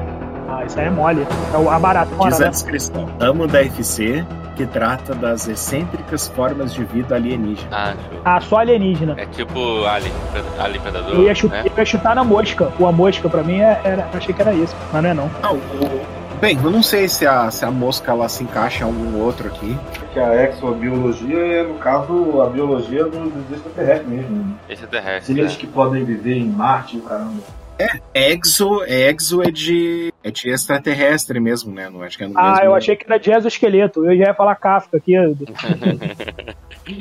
Não, é, é biologia né, extraterrestre. Extraterrestre. É, mas é isso, tem, seria, aí nesse caso entra Alien, Predador, né? Esses... É, tipo, a, a, a mosca seria a mutação, né? É, a mosca é daqui. É. Uma forma ser que a de mosca seja vida. uma alienígena. Também não sabemos, né? Tem uma série na, da, na Netflix, que são alguns episódios, que fala de que os caras ficam fazendo especulação de como seria ah, formas de vida fora da Terra. Ah, eu me esqueci o nome. Eu vou ver se eu consigo achar. Uhum. Mas ele começa a imaginar ah, animais, assim, né? Nada senciente, né? Nada. as nada... atmosferas, né? De cada planeta, né? Isso. Aí mostra ah, um com a pressão do ar, que aí os bichos eles voam a vida toda, assim. Depois que eles voam, eles vivem no ar porque eles não conseguem pousar. Sim. Aí É a mesma parada também. é, um, é, um, é nesse tipo de vida, assim. é- Ah, ó, um filme ruim de exo, exobiologia é o Venom. Pô, é. eu acho que é um bom exemplo, cara. É um bom exemplo. É um simbionte, né? Ele é um simbionte. Ele é, assim, a- o, personagem Venom, ele é um. Pô, eu vou falar, um, eu vou né? falar um que é um que é bom, que tem vários filmes bons e tem filmes ruins também, que é o Alien. Sim. É, o Predador, né? É o Alien, o Predador. Focam na área de fisiologia diferente também, né? É, ou, ou aqueles Marte ataca. Marte Ataca. É, no caso, tem o. a coisa, né? O, ou o enigma Oi. do outro mundo. É bem Ah, legal. Esse é, Pô, é, esse- Sabe um que eu gosto muito? O Stuff. O Stuff é ficção científica, que é uma coisa do SBT. É, é. não A, lembro. a bolha É esse? Foi alienígena, é. É alienígena também, não é? Aquela, aquela, aquela Stuff, aquele iogurte. Aham, sim, é do filme a coisa, né? É, muito bom esse filme. E também a bolha assassina, não sei se vocês já viram. Ah, sim. Lembra? Eu, eu, eu achei que fosse esse que o Rafa estivesse falando. É, ó, Não, não. O stuff é do iogurte, que os caras comem e o iogurte acaba com eles. Invasores de corpos também. Jogador de corpo, porra, filmado. Isso aí é só Eles filme. vivem Eu gostei desse gênero aí que você falou. Qual é mesmo, o, o Davenir? Esse aí eu gostei. exobiológica. Ah, então agora eu sou fã desse aí. Pronto. Bom, viu? É, de Alien, né? Mas assim, mas, mas não é qualquer filme, pelo que eu entendi, não é qualquer filme de Alien, né? São aliens que, assim, com, com uma certa diferença. Não é, não é- não é homem, você falou Marte ataca? Marte é meio que homenzinho verde, né? Não, pô, Ah, o Marte Ataque é uma caveirinha, bicho. Não, eu quero dizer assim, a biologia dele não, não- não influencia no, no filme. Não é São só hard. caras- é, eles só são caras diferentes. É ET porque são diferentes, entendeu? Agora a ideia do ET que tem. A biologia dele é uma característica do filme, entendeu? Tipo Alien, né? Alien é predador e tal. Enfim, mas assim, vamos lá. Eu- eu- Vale, vale. Não, tudo Vale, bem, né? discriminando os esqueletinhos lá, tá tranquilo. Eu gosto de Marca Ataque, eu gosto bastante. E é engraçado que eles usavam um, um capacete, né? Acho que é um esqueleto, né? E usam um capacetecinho, né? É engraçado que eles morriam ouvindo música, né? A música que a velhinha tava ouvindo lá no asilo.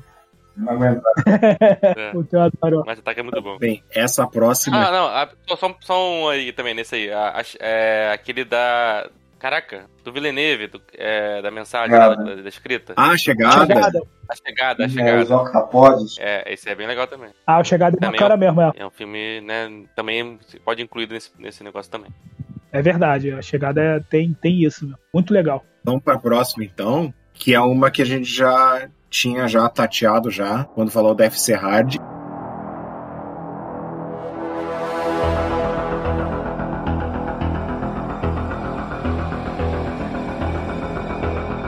É FC Soft. Não é esse soft aí, não é hot, tá? Não é. É, Esse soft pra mim é o cara com, com um iPhone, todo mundo tem um 7, ele tem um 9, sei lá. Como é que é? Como é que é o Fábio Batista ele fala? É putaria soft, não é putaria soft, é FC é Soft. soft, é. Japonesco. É um pouquinho. O, o, o FC Soft ia ser um pouquinho a mais só, né? O cara, tipo, da televisão, a televisão voa. Ah, grande merda, a televisão voa. O cara tem um iPhone que, que a bateria é, funciona. exatamente. É. Painel Que dura solar. inteiro. Tá, vamos para a descrição então. Subgênero cujas tramas tendem a privilegiar os dramas humanos, os relacionamentos e sentimentos, deixando em segundo plano os detalhes do instrumental tecnológico e das leis físicas. Eu diria ainda mais. Diria que a FC Soft ela trata de quando ela vai tratar desses sentimentos, relacionamentos e dramas humanos, ela usa, por exemplo, a linguagem, por exemplo. Vou dar um exemplo do, de um livro que eu gosto muito que chama Os Despossuídos, né? Porque ele, ele faz uma especulação em cima do, do uso da linguagem. né? Porque na história ele acompanha um planeta que é parecido com a Terra e, e uma lua onde vive um povo exilado, né? E, e esse povo exilado nessa lua, ela vive num sistema anarquista. E nesse anarquismo, eles aboliram o uso de, de propriedade privada na linguagem, porque não existe na, naquela sociedade, né? Então, por exemplo, eles vão falar, ah, ah, ah, me presta o teu lenço, eles vão dizer assim, ah, me empresta o lenço que, que você está usando, sabe? Eles vão, então, tipo, a, a forma como a sociedade ela muda ah, vai não só criando palavras, como criando lexos e, e formas de, de frases, assim, sabe? Conceitos. Muda de idioma, né? É, aí a história acompanha um cara que vem para da, dessa lua, porque eles ficam, eles se autoexilaram, né? Só que aí um cara rompe, decide romper dessa lua, decide romper e ir pra Terra, né? Pra tentar trazer esse, né, esse estilo de vida da Lua pra Terra. Exatamente pra travar um diálogo, porque ele, na verdade ele nem sabe o que tem na Terra. Ah, saquei. É o Boulos. É o Boulos.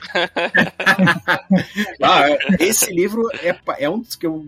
Que é assim, ó, Repete o nome que eu não peguei. Os Despossuídos, da Úrsula Le Guin. Porra, maneiro, hein? Gostei. Quero ir pra lá, hein? Onde é essa lua? tem passagem? Tem, tem o MSD, não precisa ir pra lua, tem o MSD aqui do lado, né? É só tu, lar- é só tu largar Não, tudo e ir pro aí- acampamento lá, que é tudo Aqui assim. ninguém, dá, aqui ninguém dá tiro na gente. Ah, Aí ela é vai.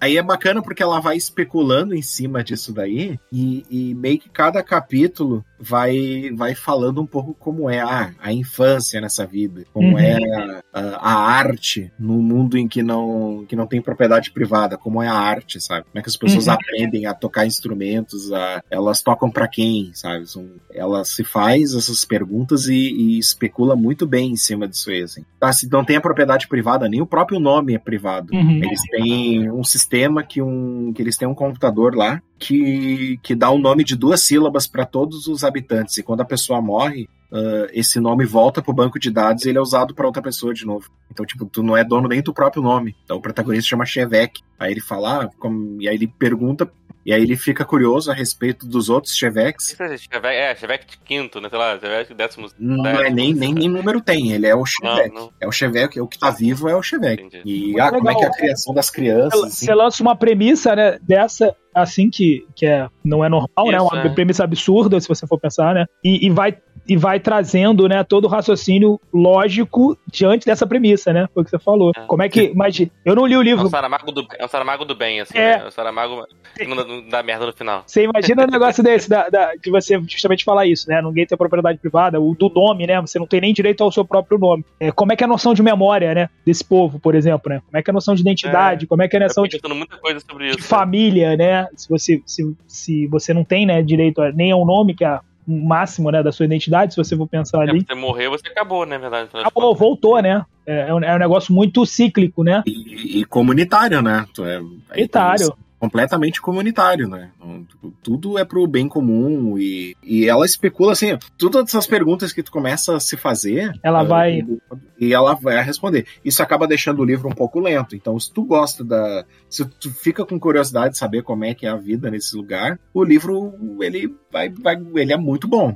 Assim, Uhum. Tanto é que pra mim é o meu favorito, né? Mas se tu for o do, do MBL um neoliberal safado, fudeu, né? Não vai conseguir ler. Imagina, conseguir. se tu for um Kim, Ka- Kim Katiguiri, ferrou, né? Tu não passa Ferrou. da tri... Não, eu fico imaginando três. isso. Esse- esse- esses filhos da puta nazistas eles devem ir pra lá, vai chegar lá e vai, vai comer. Opa, não tem dono, não, tudo, tudo é meu, foda-se. Essa porra Ah, com é certeza. É. É. Um merda desse aí não, não, não vai ler nem o, o livro da, da, da Anne Hand, que, é o, que seria o inverso, né? É, o, É. o Revolta de Atlas, que é horrível. Horrível, horrível, horrível. Uma outra obra que é muito boa de é, ficção científica soft é As Crônicas Marcianas, do Ray Bradbury. Essa, vocês conhecem as é, Crônicas Marcianas? Eu só ouvi falar, muito, sempre escuto falar dessas crônicas marcianas. É, também o nome eu conheço, só não Então, é, o Bradbury, ele, ele, na época que ele escreveu, na década de 50, já sabia que em Marte não havia vida, né? não havia civilizações, mas ainda assim ele especulou sobre é, pessoas, o pessoal aqui vai para Marte para formar uma nova sociedade.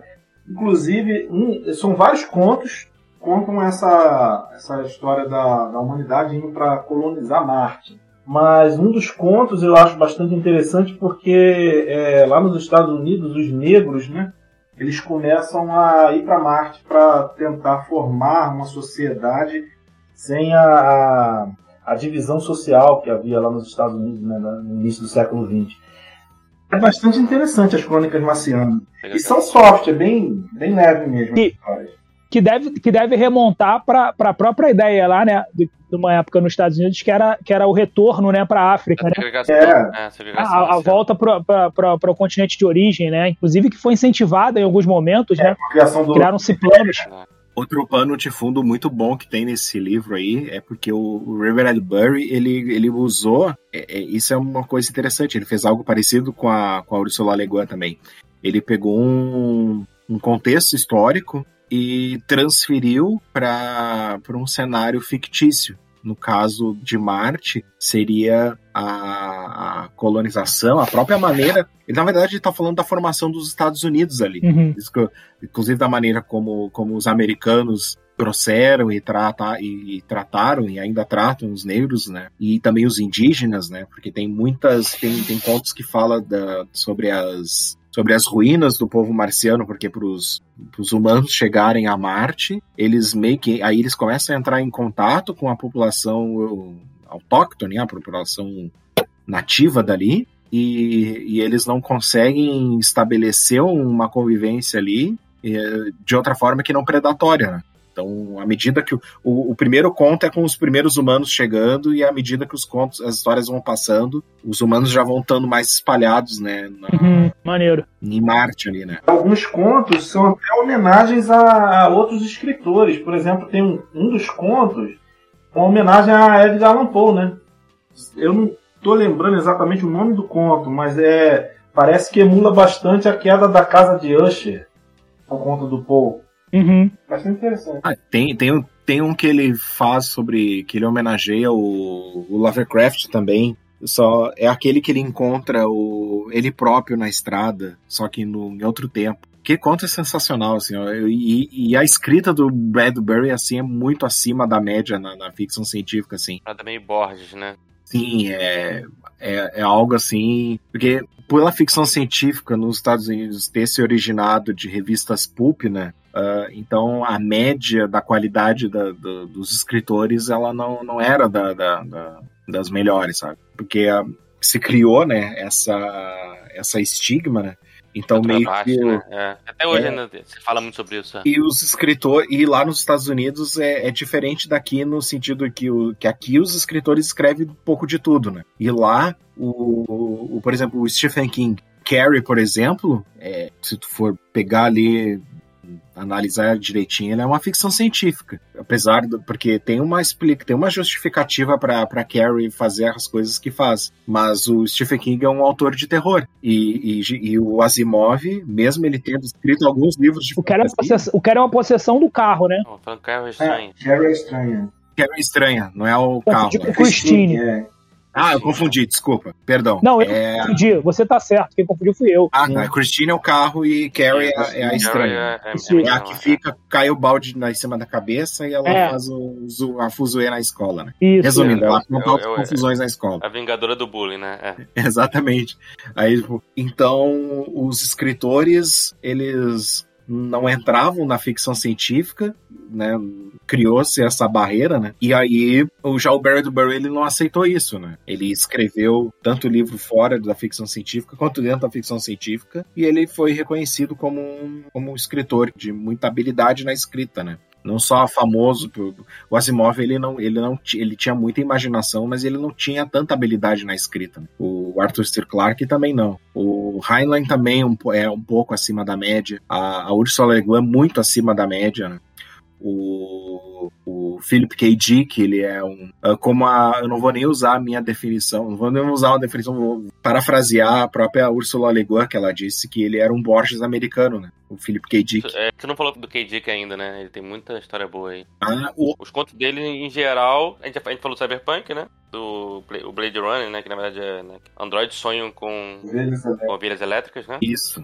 Ah, o, o Philip K. Dick, ele é assim, ele a princípio ele estaria na, nessa ficção soft, né? Porque também é uhum. chamada New Wave, né? Ela ficou entre essa época de ouro aí de Asimov, Clarke e o Highline e, hard, né? e o a hard, né? E o cyberpunk, né? Então nesse meio tempo teve essa new wave que ela meio que buscou fazer uma expandir a ficção científica para abordar temas a filosofia, né? Fora da exatamente fora dessas ciências duras, né? Então ela começou a trazer questões de linguagem, questões da, da filosofia, da, da, inclusive da própria história, né? Como o Philip K. Dick faz no, no Homem do Castelo Alto, com a história Isso. alternativa, né? É, que é um dos gêneros também. Às vezes eu vejo, né, a história alternativa como um dos gêneros da ficção científica. Não, Sim, tá, tá, tá ali, tá no, tá, no, tá no bolo, né? Tá na lista. Não, uma coisa que eu gosto do Felipe K. Dick também, que é justamente aquilo que a gente falou um pouco lá atrás. Ele não perde muito tempo explicando as coisas, não, sabe? Isso, é. Ele bota o um negócio lá e você se vira para entender.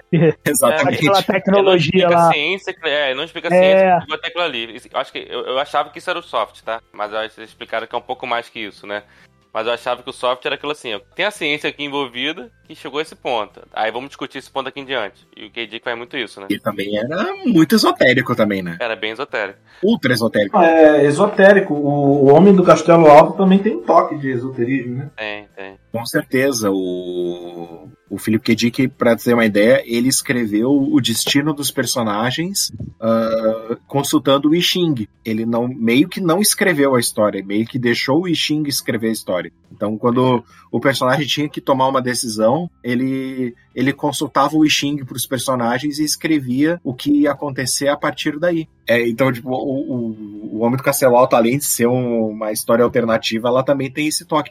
Na verdade, o, o, o Philip K. Dick, ele, ele tinha muito disso daí, né? Ele quem já leu a, a, uma das biografias dele, que eu até vou recomendar aqui, é, é Eu Estou Vivo e Vocês Estão Mortos, do Emanuel Carrério, se eu não me engano que ele faz uma retrospectiva dessa enquanto ele está escrevendo e à medida que ele vai vai passando as obras ele vai colocando cada vez mais temas teológicos né ele inclusive ah, elaborou uma teologia que Hoje em dia, ela, ela tem o que eu sei, ela tem milhares de páginas. Ele escreveu milhares de páginas de teologia antes de finalmente antes de acabar falecendo, né? Em 83. Eu, eu falar sobre isso. O próprio Ovelhas Elétricas lá, ele, que no, no Blade Runner não tem, tem aquela parte do. É o Messias, né? Ele se conecta numa rede, né? Que todo mundo fica sofrendo lá junto, né? E no filme não tem. É, no, caso, no, no caso do Blade Runner, eu acho que é mesmerismo, né? Alguma coisa assim, o nome da religião que tem. Mesmerismo, é. Sente a dor dos outros, é. né? Uma coisa assim? É uma coisa meio religiosa. Sim, é o que, o, que é o cara que é o Wilbur Mercer. Wilbur é Mercer, o... que é, no filme nem fala sobre isso. Nem toca. O, o, Alan, o Alan Poe gosta muito do mesmerismo, ele sempre fala, né? É, é interessante. Tá, o KD, o KD ele tá muito nisso, nessa soft mesmo, nesse sentido, né? Acho que ele, ele tá mais preocupado com os impactos da tecnologia do que com a tecnologia em si. Ele também tem uns temas para as histórias dele, assim, uns nome da história é muito interessante, né? Tem Sonhamos para Você a Preço de Atacado, que é, o, no caso, o conto que se baseou o Vingador do Futuro, né? Uhum. Um nome bastante... Eu gosto da, da, dos títulos, né? Os títulos chamativos, assim, né? É. Tem um livro que eu gostaria de falar dele, assim, que, que é um... que eu ainda não sei por que, que não relançaram ainda, que é Os Clãs da Lua Alfa, que é um livro meio obscuro, assim, dele. Já fica de recomendação também para buscar, porque é um ele, ele é muito bacana. É, a história ela se passa em uma lua e nessa lua que é tipo, o ser humano já colonizou vários lugares, então ali é só uma lua que como ela era muito pequena e meio isolada, eles colocaram um hospital psiquiátrico ali. Então o, o hospital era um grande hospital psiquiátrico onde eles mandavam os malucos de, de vários lugares para internar ali. Então, certa vez, os malucos lá resolveram fazer uma rebelião e eles tomaram conta do desse, desse planeta, né? Todo e criaram um governo. E nesse governo acabou se considerando eles respeitam as próprias condições clínicas como como cultura. Então tu tem um, uma vila em que tem os os paranoicos, uhum. tem uma outra vila em que tem cada tem os... Eu fico imaginando uma vila só com paranoico. É, eu ia passar lá só, só, só, só Ninguém sai Todo casa, dia de noite né, escondido, batendo um negócio na panela lá. Ninguém sai de casa. E cada, cada vila é com alguém famoso, né? É com o nome de alguém famoso que tinha essa, essa condição, né? Então a vila a vila dos paranoicos é a Vila Adolf. Porque o Hitler era paranoico, né? Uhum. Então, então acabou virando Vila Adolf. Aí uma vila, uh, tinha uma, tem uma Vila Gandhi, que aí é o pessoal que, que, que, é todo ascético, né? E o tem Gandhi, também o, uma. O Gandhi tinha problemas de priaprismo, não era? O Gandhi que só pensava em sexo. É, aí vive o pessoal que meio que não, que não cuida de si, sabe? É, é uma loucura, assim. E aí é, e o mais legal, assim, que o livro já começa com uma reunião, porque com os representantes de cada, de cada vila. Assim. E aí, porque eles estão. que eles querem se defender, né? Então eles viram meio que uma federação.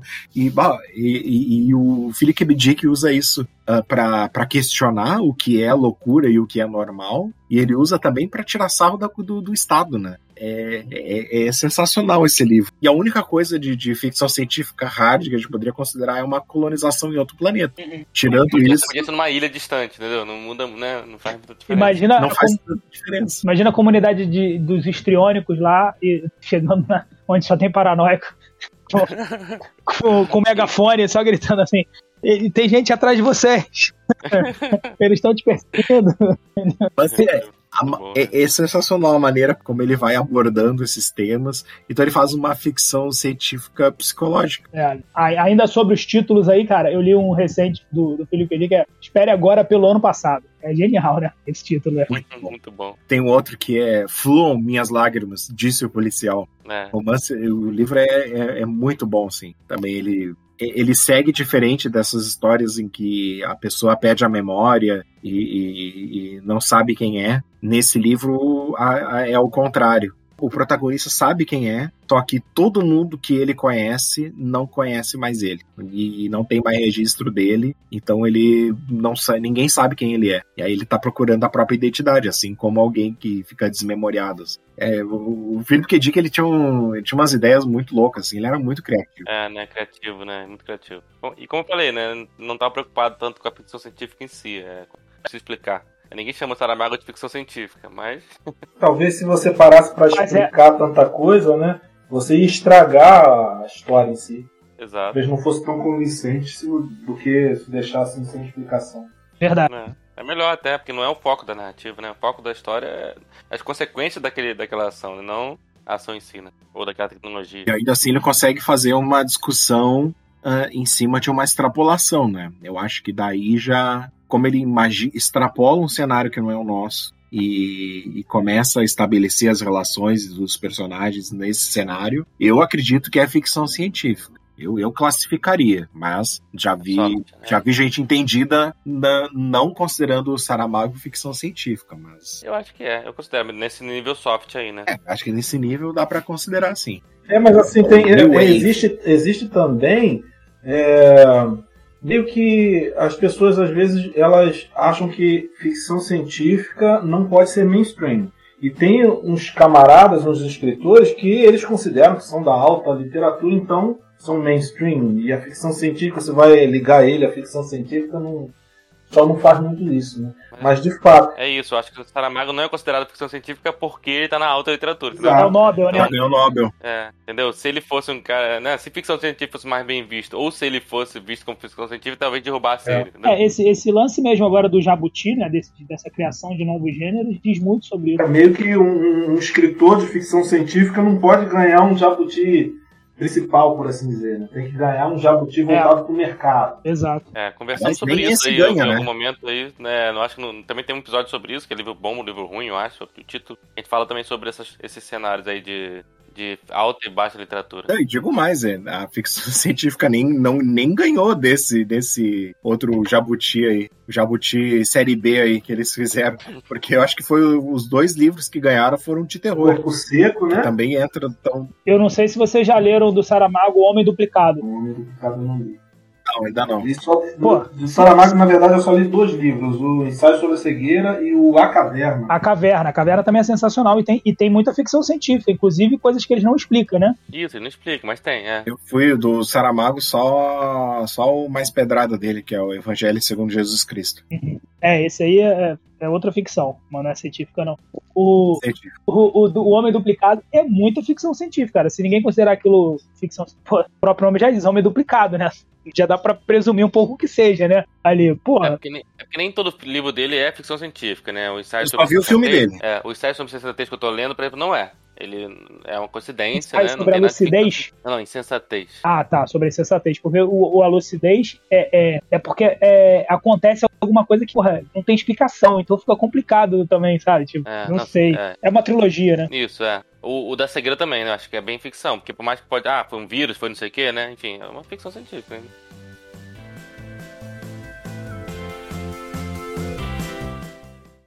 Puxa a vinheta aí, do esculacho.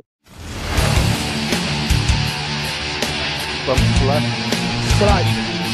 Mas vamos esculacho? Vamos esculacho. Esculacho. Vamos esculacho? Mas vamos esculacho? Esculacho. Vamos esculacho. Vamos esculacho. Mas o que, que é esculacho? O que, que é essa parte do esculacho? É que a gente vai ficar apontando coisa ruim? É, a gente fala de coisa ruim. A gente sempre tem um, um, um, um lá no perto do fim que o Léo fala, fala os melhores e fala os piores, entendeu? A gente. Mas tem tempo que a gente tá evitando deixar pro final, que nunca dá tempo, né? É, nunca dá tempo. Aí a gente, a gente cita os melhores. Por exemplo, eu não citei aqui o que eu queria ter citado os livros do, do Ricardo Celestino, o do Ricardo Gondim também, entendeu? É, o Gondim você falou por alto. É. Falei por alto do Pontocrata, mas queria ter ficado falado até que a cabeça da manhã coração do sistema. Queria ter falado do Outros Brasis, um pouco também de outros pontos, mas enfim. E aí depois eu ia falar o esculacho, né? Tem que ter esculacho. Jogos Vorazes é o quê? Soft? Então fala esculacho rapidinho, vamos lá. O que, que você pode esculachar de, de ficção científica? Não, aí? eu queria que eles esculachassem, que eles são especialistas. Eu não sei nem se Jogos Vorazes é, é Jogos Vorazes é, é distopia. É, distopia. É, é, é, uma distopia, é ficção científica, mas é, é, é para jovens adultos, né? Ah, isso é um gênero. Ah, eu, eu, quero fazer um esculacho. Eu quero esculachar todos esses. Todos esses de romance de adolescente, assim. É, tipo Jogos Vorazes. Maze Runner, uma coisa assim, não é legal? É, é. Maze, Maze Runner, esse é. É que assim. Urgente. É, tudo bem adolescente, sabe? Tudo bem, é, é, importante os adolescentes lerem, mas só que o problema é o adolescente. É. O adolescente é o problema. Então, uma leitura pro adolescente também é problema. Sim. É. Assim, ó... Não, tudo bem. Como eu falei, dá pra ter livro pro adolescente, não tem nenhum problema, né? Mas deixa eles lerem lá, tá bom. Mas, mas o problema é, é, o adolescente, não é nem o livro pro adolescente. A gente pode assumir que é ruim, pô. Tem livro pro adolescente bom, Harry Potter é bom, pô. Pô, mas o ado... não é não o adolescente se lá. Adolescente em... fosse bom, se é. adolescente fosse bom, não começava com Adol, de Adolf Hitler. começava com as mesmas letras. Né? É, o adolescente lá de 1930, ele tinha que ler o quê? O que, que tinha lá? É, Drácula, tá ligado? Ele tinha que ler Drácula, tinha que ler Shakespeare, sei lá. Por que, que a gente agora tem que transformar os adolescentes em idiotas? É, é assim, tá ligado? O... tem um adolescente que é muito bom, um livro que eu li ano passado, gostei pra caramba, é Apanhador no Campo de Centeio, e é sobre um adolescente. É o Holden Caulfield, é sensacional. É bom, é bom. Pô, um personagem muito, muito bem construído, porra, pelo Jaden Salinger, né? Cheio de vícios de linguagem, assim, mas, cara, com, com um fluxo de consciência, assim, tipo, impagável que o cara consegue fazer, né? Você entra na pele daquele adolescente, assim, completamente entediado com as coisas, sem saber para onde ele vai, né? Com, com, uma relação complicada, só gosta da irmã, né? Pô, eu, eu li esse livro tem uns 10 anos e até hoje tá na minha cabeça, eu acho sensacional. Nada, tem adolescente bom, exatamente. Mas aí, vamos falar dos ruins. Fala aí, Peu, um ruim. Um, adolescente ruim? Não, ah, tá. ficção científica. Ah, adolescente ruim todos são. É, esse tá... Esse um monte aqui vocês não conhecem, que é tudo aqui do prédio. É assim, ficção científica ruim tem Matrix mesmo. Matrix, é, na verdade, eu só gosto do primeiro. Gosto bastante do primeiro. É, tava gostando de ficar nervoso aqui. Matrix é ruim. Não, de 2 a 4. O Moon é perfeito. Eu gosto muito do. Sim, o Moon é muito bom, concordo. Não, não, mas o Moon não é perfeito, não, mas é muito bom. Discordo. Vou falar do, do Asimov, cara. Hum. O Asimov, assim, ó, foi um autor muito importante para a época dele, mas ele já tá bem datado. É. Já tá bem datado. Foi importante e tal, mas essa coisa que tem hoje em dia, a... que é pra falar mal, vou falar. que é é a, é a editora Aleph ficar lançando um calha massa atrás do outro de, de Asimov e, tipo, já deu, já deu de Asimov. Tem autor, outros autores pra. pra... O cara já morreu, pô. não é porque já morreu. Ele já foi escrito, reescrito milhões de vezes, né? Ah, é, não é nem pela quantidade, assim de, de vez já foi escrita, é porque o, os temas, a forma como ele aborda, os assuntos. Assim. Não, tô querendo dizer isso. É, não tô falando dos textos dele, mas ele, o que ele gerou já foi visitado e revisitado várias vezes, entendeu? As, todas, as... E já tá datado, já não conversa mais tanto. Gerou, é. Ah, eu só li as fundações, cara. Eu gostei. Eu li ano passado, né? Que eu, pra fazer o programa do Daveni lá com ele, que eu não conhecia nada. Falei, ah, vou ler logo os três fundações. Pô, eu achei legal, eu gostei. Aliás, alguém viu a série aí? Não. Não. não me tá animei. Tá... Sabia nem que tinha série. É, tem que não tá boa, não, tá na Apple. Mas a Apple... Ah, eu não tenho a Apple. Como é, os caras fazem uma série do Fundação se os personagens de Fundação são mais bosta? Pois é. Pô, você acabou de dizer que gostou, Rafa? Ah, adorei, não. Adorei o enredo. Achei o enredo sensacional. E os, os personagens são mais boas bostas. É. Sem profundidade nenhuma. Acho que eu gostaria de, de fazer é sobre um conto do Arthur C. Clarke, Os 9 bilhões de nomes de Deus. Não sei se você já leram, se vocês conhecem. Não, não. Esse, não, não, esse, esse conto, ele. É... Eu, eu tô lendo é, Clark, mas que eu queria ver uma ficção hard, mas é, é Os monges lá do Tibete, eles vão nos Estados Unidos, tipo, pra, na IBM, e contratam eles para montar um computador para eles é, faz, é, fazerem mesmo um cálculo do, de quantos nomes possíveis Deus poderia ter. E aí eles encontram 9 bilhões e quando eles conseguem encontrar os 9 bilhões de nomes possíveis para Deus, o mundo acaba. E aí é uma coisa meio religiosa mesmo, de apocalipse no final. Aí eu fiquei. Mas que falta, hein? Que falta do que fazer, é, não, é isso. Eu, eu achei, eu é. achei ruim porque eu tava esperando uma ficção hard, né? Como ele sempre faz. E essa é meio religiosa, entendeu? Entendi. Mano, é, é, é, acho que é a pior premissa do mundo, cara. Eu, a IBM, conhecendo a IBM do jeito que eu conheço, ela jamais se prestaria um papel desse de, de, buscar um monge no Tibete para montar um computador para descobrir o nome de Deus, cara. Que porra de premissa é essa, tá ligado? Que porra de enredo é esse? É. Porra, você, Clark, deu um Eu quero falar mais mal de livro, hein? O C. Clark, cara, o C. Clark eu tô, eu tô perdido em 2001 até hoje. Eu, te, eu, eu, tenho aqui o livro, 2001, eu tô parado em algum ponto lá no, no, no obelisco lá, devo entrar naquele obelisco e não sair até hoje. Se duvidar, eu tô lá ainda, tô fingindo que eu tô gravando aqui em outra dimensão. Porque, porra, eu não consegui terminar não. O filme eu vi, mas o livro tá fora. Já tem 2010, 2030, 2060. É, eu acho que é hard demais pra mim. É, é very hard, é very hard. Eu, eu, é, é aquele nível insano do videogame lá. Filme de terror que tinha essas coisas de, de você ter que descobrir o nome do demônio, né? Não sei porquê, todo filme de terror é isso. O demônio não fala o nome dele. Ele é tímido, tá ligado? Aí quando ele fala, ele vai embora. Aí o cara fala, ah, Bau, ele, ah, meu Deus, me descobri. ah, meu Deus, tem que ir embora agora. Pô, o Superman também é assim, né? Um duendinho pequenininho que. É, me é, explique lá. É, não... O Superman só ganha dele quando ele fala o nome dele ao contrário. Pô, você vê que problemas de identidade, né? Um demônio, um demônio, onde já se viu, sabe, com problema de identidade, falar o nome dele, ele tem que ir lá pro, pro outro livro aí do K. Dick lá, tem que ir pra uma colônia daquela lá de doida, tá ligado? Fala aí, Davi, você pode esculachar mais um? Pra mim, pra mim tá ótimo, eu só erro uma letra no meu nome e fico só irritado, né? Me enganou, vai mandar, vai mandar pra colônia de Marte. Eu, pelo contrário, eu quero que fale o meu nome certo, né? Os demônios não querem que fale o nome. Say my name. Tem outro livro que eu quero falar mal, fujam desse livro, que é o Cyberstorm, de um cara chamado Matthew Mather. Cara, é um livro que conta a história lá do espaço em Nova York, aí dá uma pane generalizada nos computadores e todo mundo fica sem internet. Aí o livro ele descamba assim para uma defesa assim, de, de que tem que ter vigilância em tudo mesmo, porque as coisas, sabe? Tu vê que o, o discursinho do autor, assim, na, na obra ali. Ah, então... Ele inventou a história só para justificar o proselitismo dele, né? Ele vai pra um caminho, é, Exatamente. um caminho do lado do, Ah, então vou aproveitar. A Revolta de Atlas aqui, meu esculacho máximo. Eu nunca li um livro tão ruim. Pior que são, porra, é uma trilogia, são três, né? Leu os três? Li o três, os três. É, é, é um monólogo atrás de monólogo terrível. Aquele monólogo bem, bem rasteiro, liberal, sabe? Todos os caras, meritocracia hereditária. Todos os caras que são foda no livro são ricos. Impressionante. E não, e não faz nem questão de esconder isso, tá ligado? Tipo, os filhos dos donos das fábricas, os caras são foda, tá ligado? Tipo, e, e é um amor pelo dinheiro. Ela faz um discurso, assim, pelo dinheiro, tá ligado? Pelo amor ao dinheiro, o meu trabalho, que é importante. Que é, é, aí quem é John Galt, né? Começa, pô, quem é John Galt? Que é de montam, como o Davini falou, e da colônia, lá ao contrário, eles montam uma colônia só de gente que se acha foda, tá ligado? Porra, os caras tinham que morrer de fome, esses desgraçados. Enfim, é muito ruim.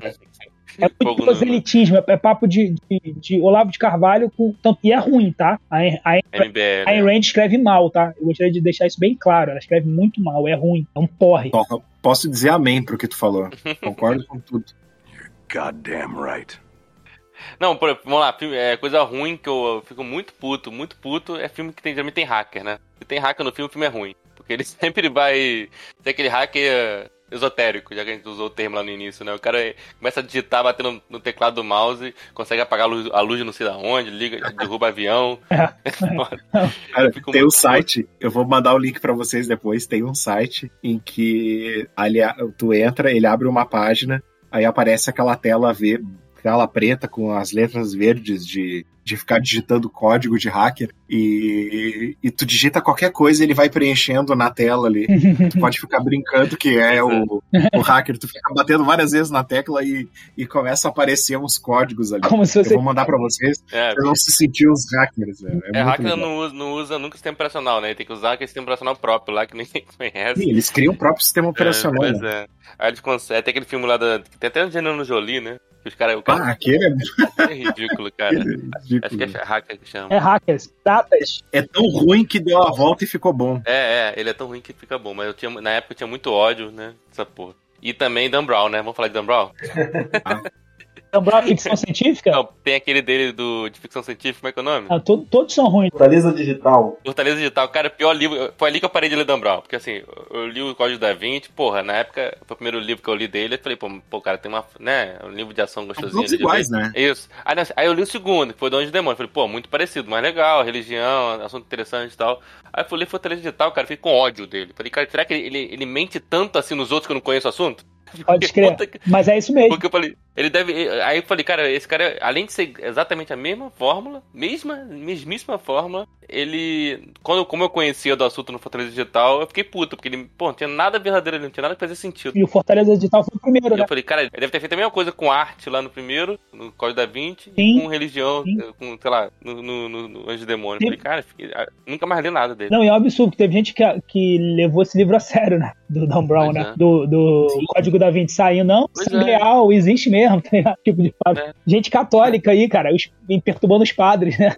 Falando, Maria Madalena era casada com Jesus, tiveram filho, cadê o filho de Jesus? E os padres, assim, tipo, caralho, que porra é essa, tá ligado? Não, alguém mandou ler esse livro. Você gosta de Dan Brown? Lê esse aqui que você, você gosta de informática? Lê esse aqui que você vai gostar. Eu falei, cara, eu peguei ódio, eu peguei ódio mortal dele.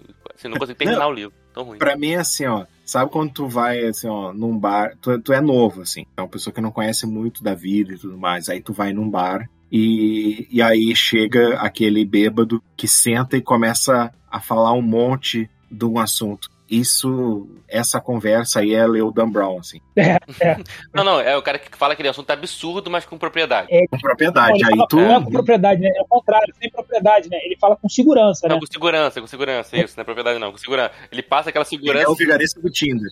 você tá ali bêbado, é, você tá ali bêbado, É o vigarista do Tinder. É, tu acredita. Pô, tem os caras que são É. completamente ignorantes no assunto, mas o cara fala, puta, porra, certeza.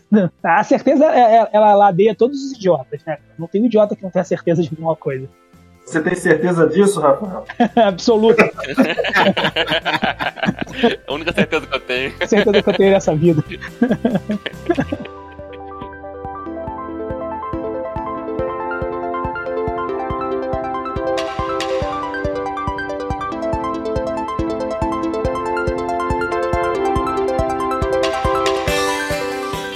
Então é isso, galera. Está terminando aqui o 33 episódio do podcast Esculachos Cacofônicos. Valeu, Davini. Obrigado aí pela presença, cara. Oi, Eu que agradeço. Chame mais vezes que eu venho. Vamos gravar o 2. E vamos lá, é, tem lá no Catarse, link na descrição. Outros Brasis da ficção a vapor, é isso? Exatamente. Outros Brasis da ficção a vapor, Com certeza. ficção científica, steampunk, 12 histórias do Brasil sobre o A Brasil. gente não chegou lá ainda, né? A gente não chegou no gênero steampunk. Vem- Ainda não chegamos nesse Fique na parte ponto. 2 que vamos falar sobre isso. É, E, a- que é muito e legal. tem também os outros Brasis da ficção científica. Sim, que já, já tá vendo também, né? Só deve ter uns três volumes só lá ainda. Mais nada além disso.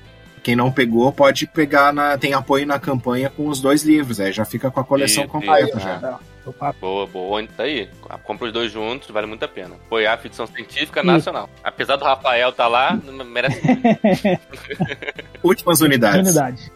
Sempre últimas unidades, Ah, não importa É, quantos livros tem que tem. ter, Sempre tá é. com as últimas unidades. Não é uma mentira, porque o último pode durar dois meses, ou um ano, ou uma eternidade, né?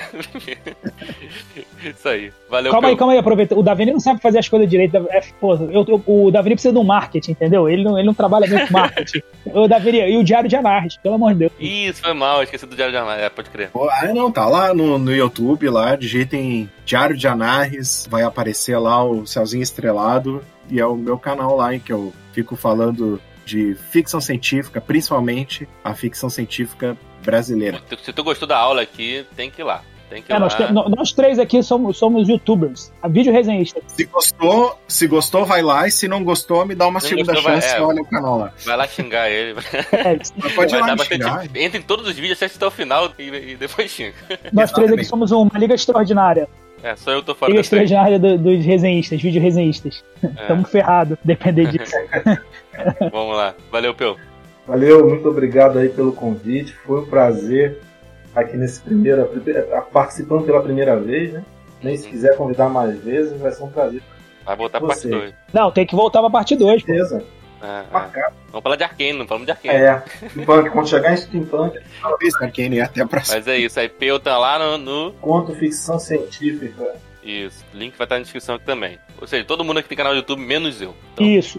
E o Te Conto Ficção Científica também está em todas as plataformas. Está também no Instagram, né? E também está no Facebook. Então curtam lá. Vocês têm que fazer direito, cara. É complicado. Eu vou dar depois um, treinamento de mídia pra vocês. brief, vai, vai, vai brifar, vamos Ó, brifar. Treinamento de Vai. mídia. Tornar um coaching, né? Sou um coaching.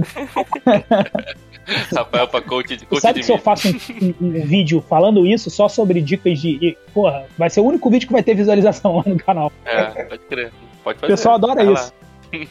então fala aí, Rafa, do seu. Vai lá, ensina como Porra, que faz. gente, vamos lá, né? Como, quem não se inscreveu até agora no Adorei Nota 2, não se inscreve mais, porque, cara, últimas vagas nas inscrições lá. Estão acabando as inscrições lá. O YouTube já mandou um e-mail, acabou de mandar um e-mail dizendo assim: olha, muita gente, entendeu? Você está quase derrubando nossos servidores. Por favor, faça menos vídeos. Não por outra razão, agora eu tô fazendo só de 15 em 15 dias, porque o YouTube me pediu, quem sou eu, né? Pra, porra, ir contra as diretrizes do, do YouTube. Mas vocês podem se inscrever lá, eu tô precisando de gente. A gente precisa alcançar os mil inscritos, né? Acho que eu não vou alcançar nunca esse negócio. Mas é isso, me procure lá no YouTube, Adorei Nota 2, no Instagram, rsolberg, arroba rsolberg, no Facebook, Rassol, entendeu? Porque os bolsonaristas me acharam no Facebook, não sei como, e eu tive que mudar de nome, mas eu vou voltar pro Rafael Solberg também. E no Twitter, Arroba Fofopata. Melhor roupa. Era arroba. E o Léo Jardim. E, e o Léo Jardim também lá no Twitter. No Twitter eu tô com Léo F. E Jardim. Esculachos Cacofônicos em todas as plataformas. E arroba, é, isso aí. Vamos lá, seguir a gente no Twitter, arroba Esculacho Cacof, no Instagram, arroba Esculacho Cacofônicos, e no Facebook também, E Esculacho no Cacofônicos. YouTube, não precisa, né? Também no YouTube, é, estamos também no YouTube, embora, né, É. tá meio as moscas lá. No YouTube, Mas a, a gente, é, só se quiser. O YouTube tem que seguir aqui, ó. É, Diário de Anarres, Isso. Conto, ficção científica e adorei É, nota 2. não nessa ordem. Não nessa ordem. Primeiro, primeiro adorei nota 2, e aí depois os outros dois, por favor, né? Eu sou o host. Na ordem tá aparecendo pra mim aqui. Mas e também, depois de apoiar lá no o Outro Brasil, dá um apoio lá pra gente no apoia- apoia.se barra Escolástica Cacofônicos. Estamos precisando. Isso. E, o- e o Davini tá entrevistando aí todos os contistas, né? Do, do- E tá no canal dele lá no Diário de Anarques. Estamos agora com uma sessão conto a conto, Conto a conversando conto. com todos os, todos os autores dessa, desse livro maravilhoso que vai sair aí pela editora. Eu vou resenhar com certeza. Vai. É o mínimo que eu espero. Tem que É o resenhar. mínimo que eu espero. Ainda mais porque eu tenho que manter a minha, o meu, meu número de troféus lá do, do Jabu Jabu Tosca. né? Oscar, é, Jabu Legal. Eu já tenho, eu já tenho um recorde, né? Porque eu tenho dois, tro- ostento, Não, né? foi uma marmelada, né? A gente precisa registrar com uma Não marmelada. foi porque não, eu- não foi não. Na- Nada ali é marmelada. Eu, eu, eu nem sei quem são os jurados. E tem, a- eu esqueci de falar um, também tem é, né? minha coluna lá no Travels, na revista Travels, a Zine lá, começando. Esse ano tá atrasado, eu já mandei, mas os caras não publicaram ainda. Já tem duas lá. Resenhas Passa lá, escrito. resenha, resenha, porque tem gente que acha que eu, que eu não sei escrever. Eu realmente não sei. Mas eu, sabe, saber eu sei, eu sou, eu sou alfabetizado, né? O Word O conserta. Word conserta. Nem sempre, hein? Pior que o Word não conserta a crase, aí é foda. Valeu. Valeu.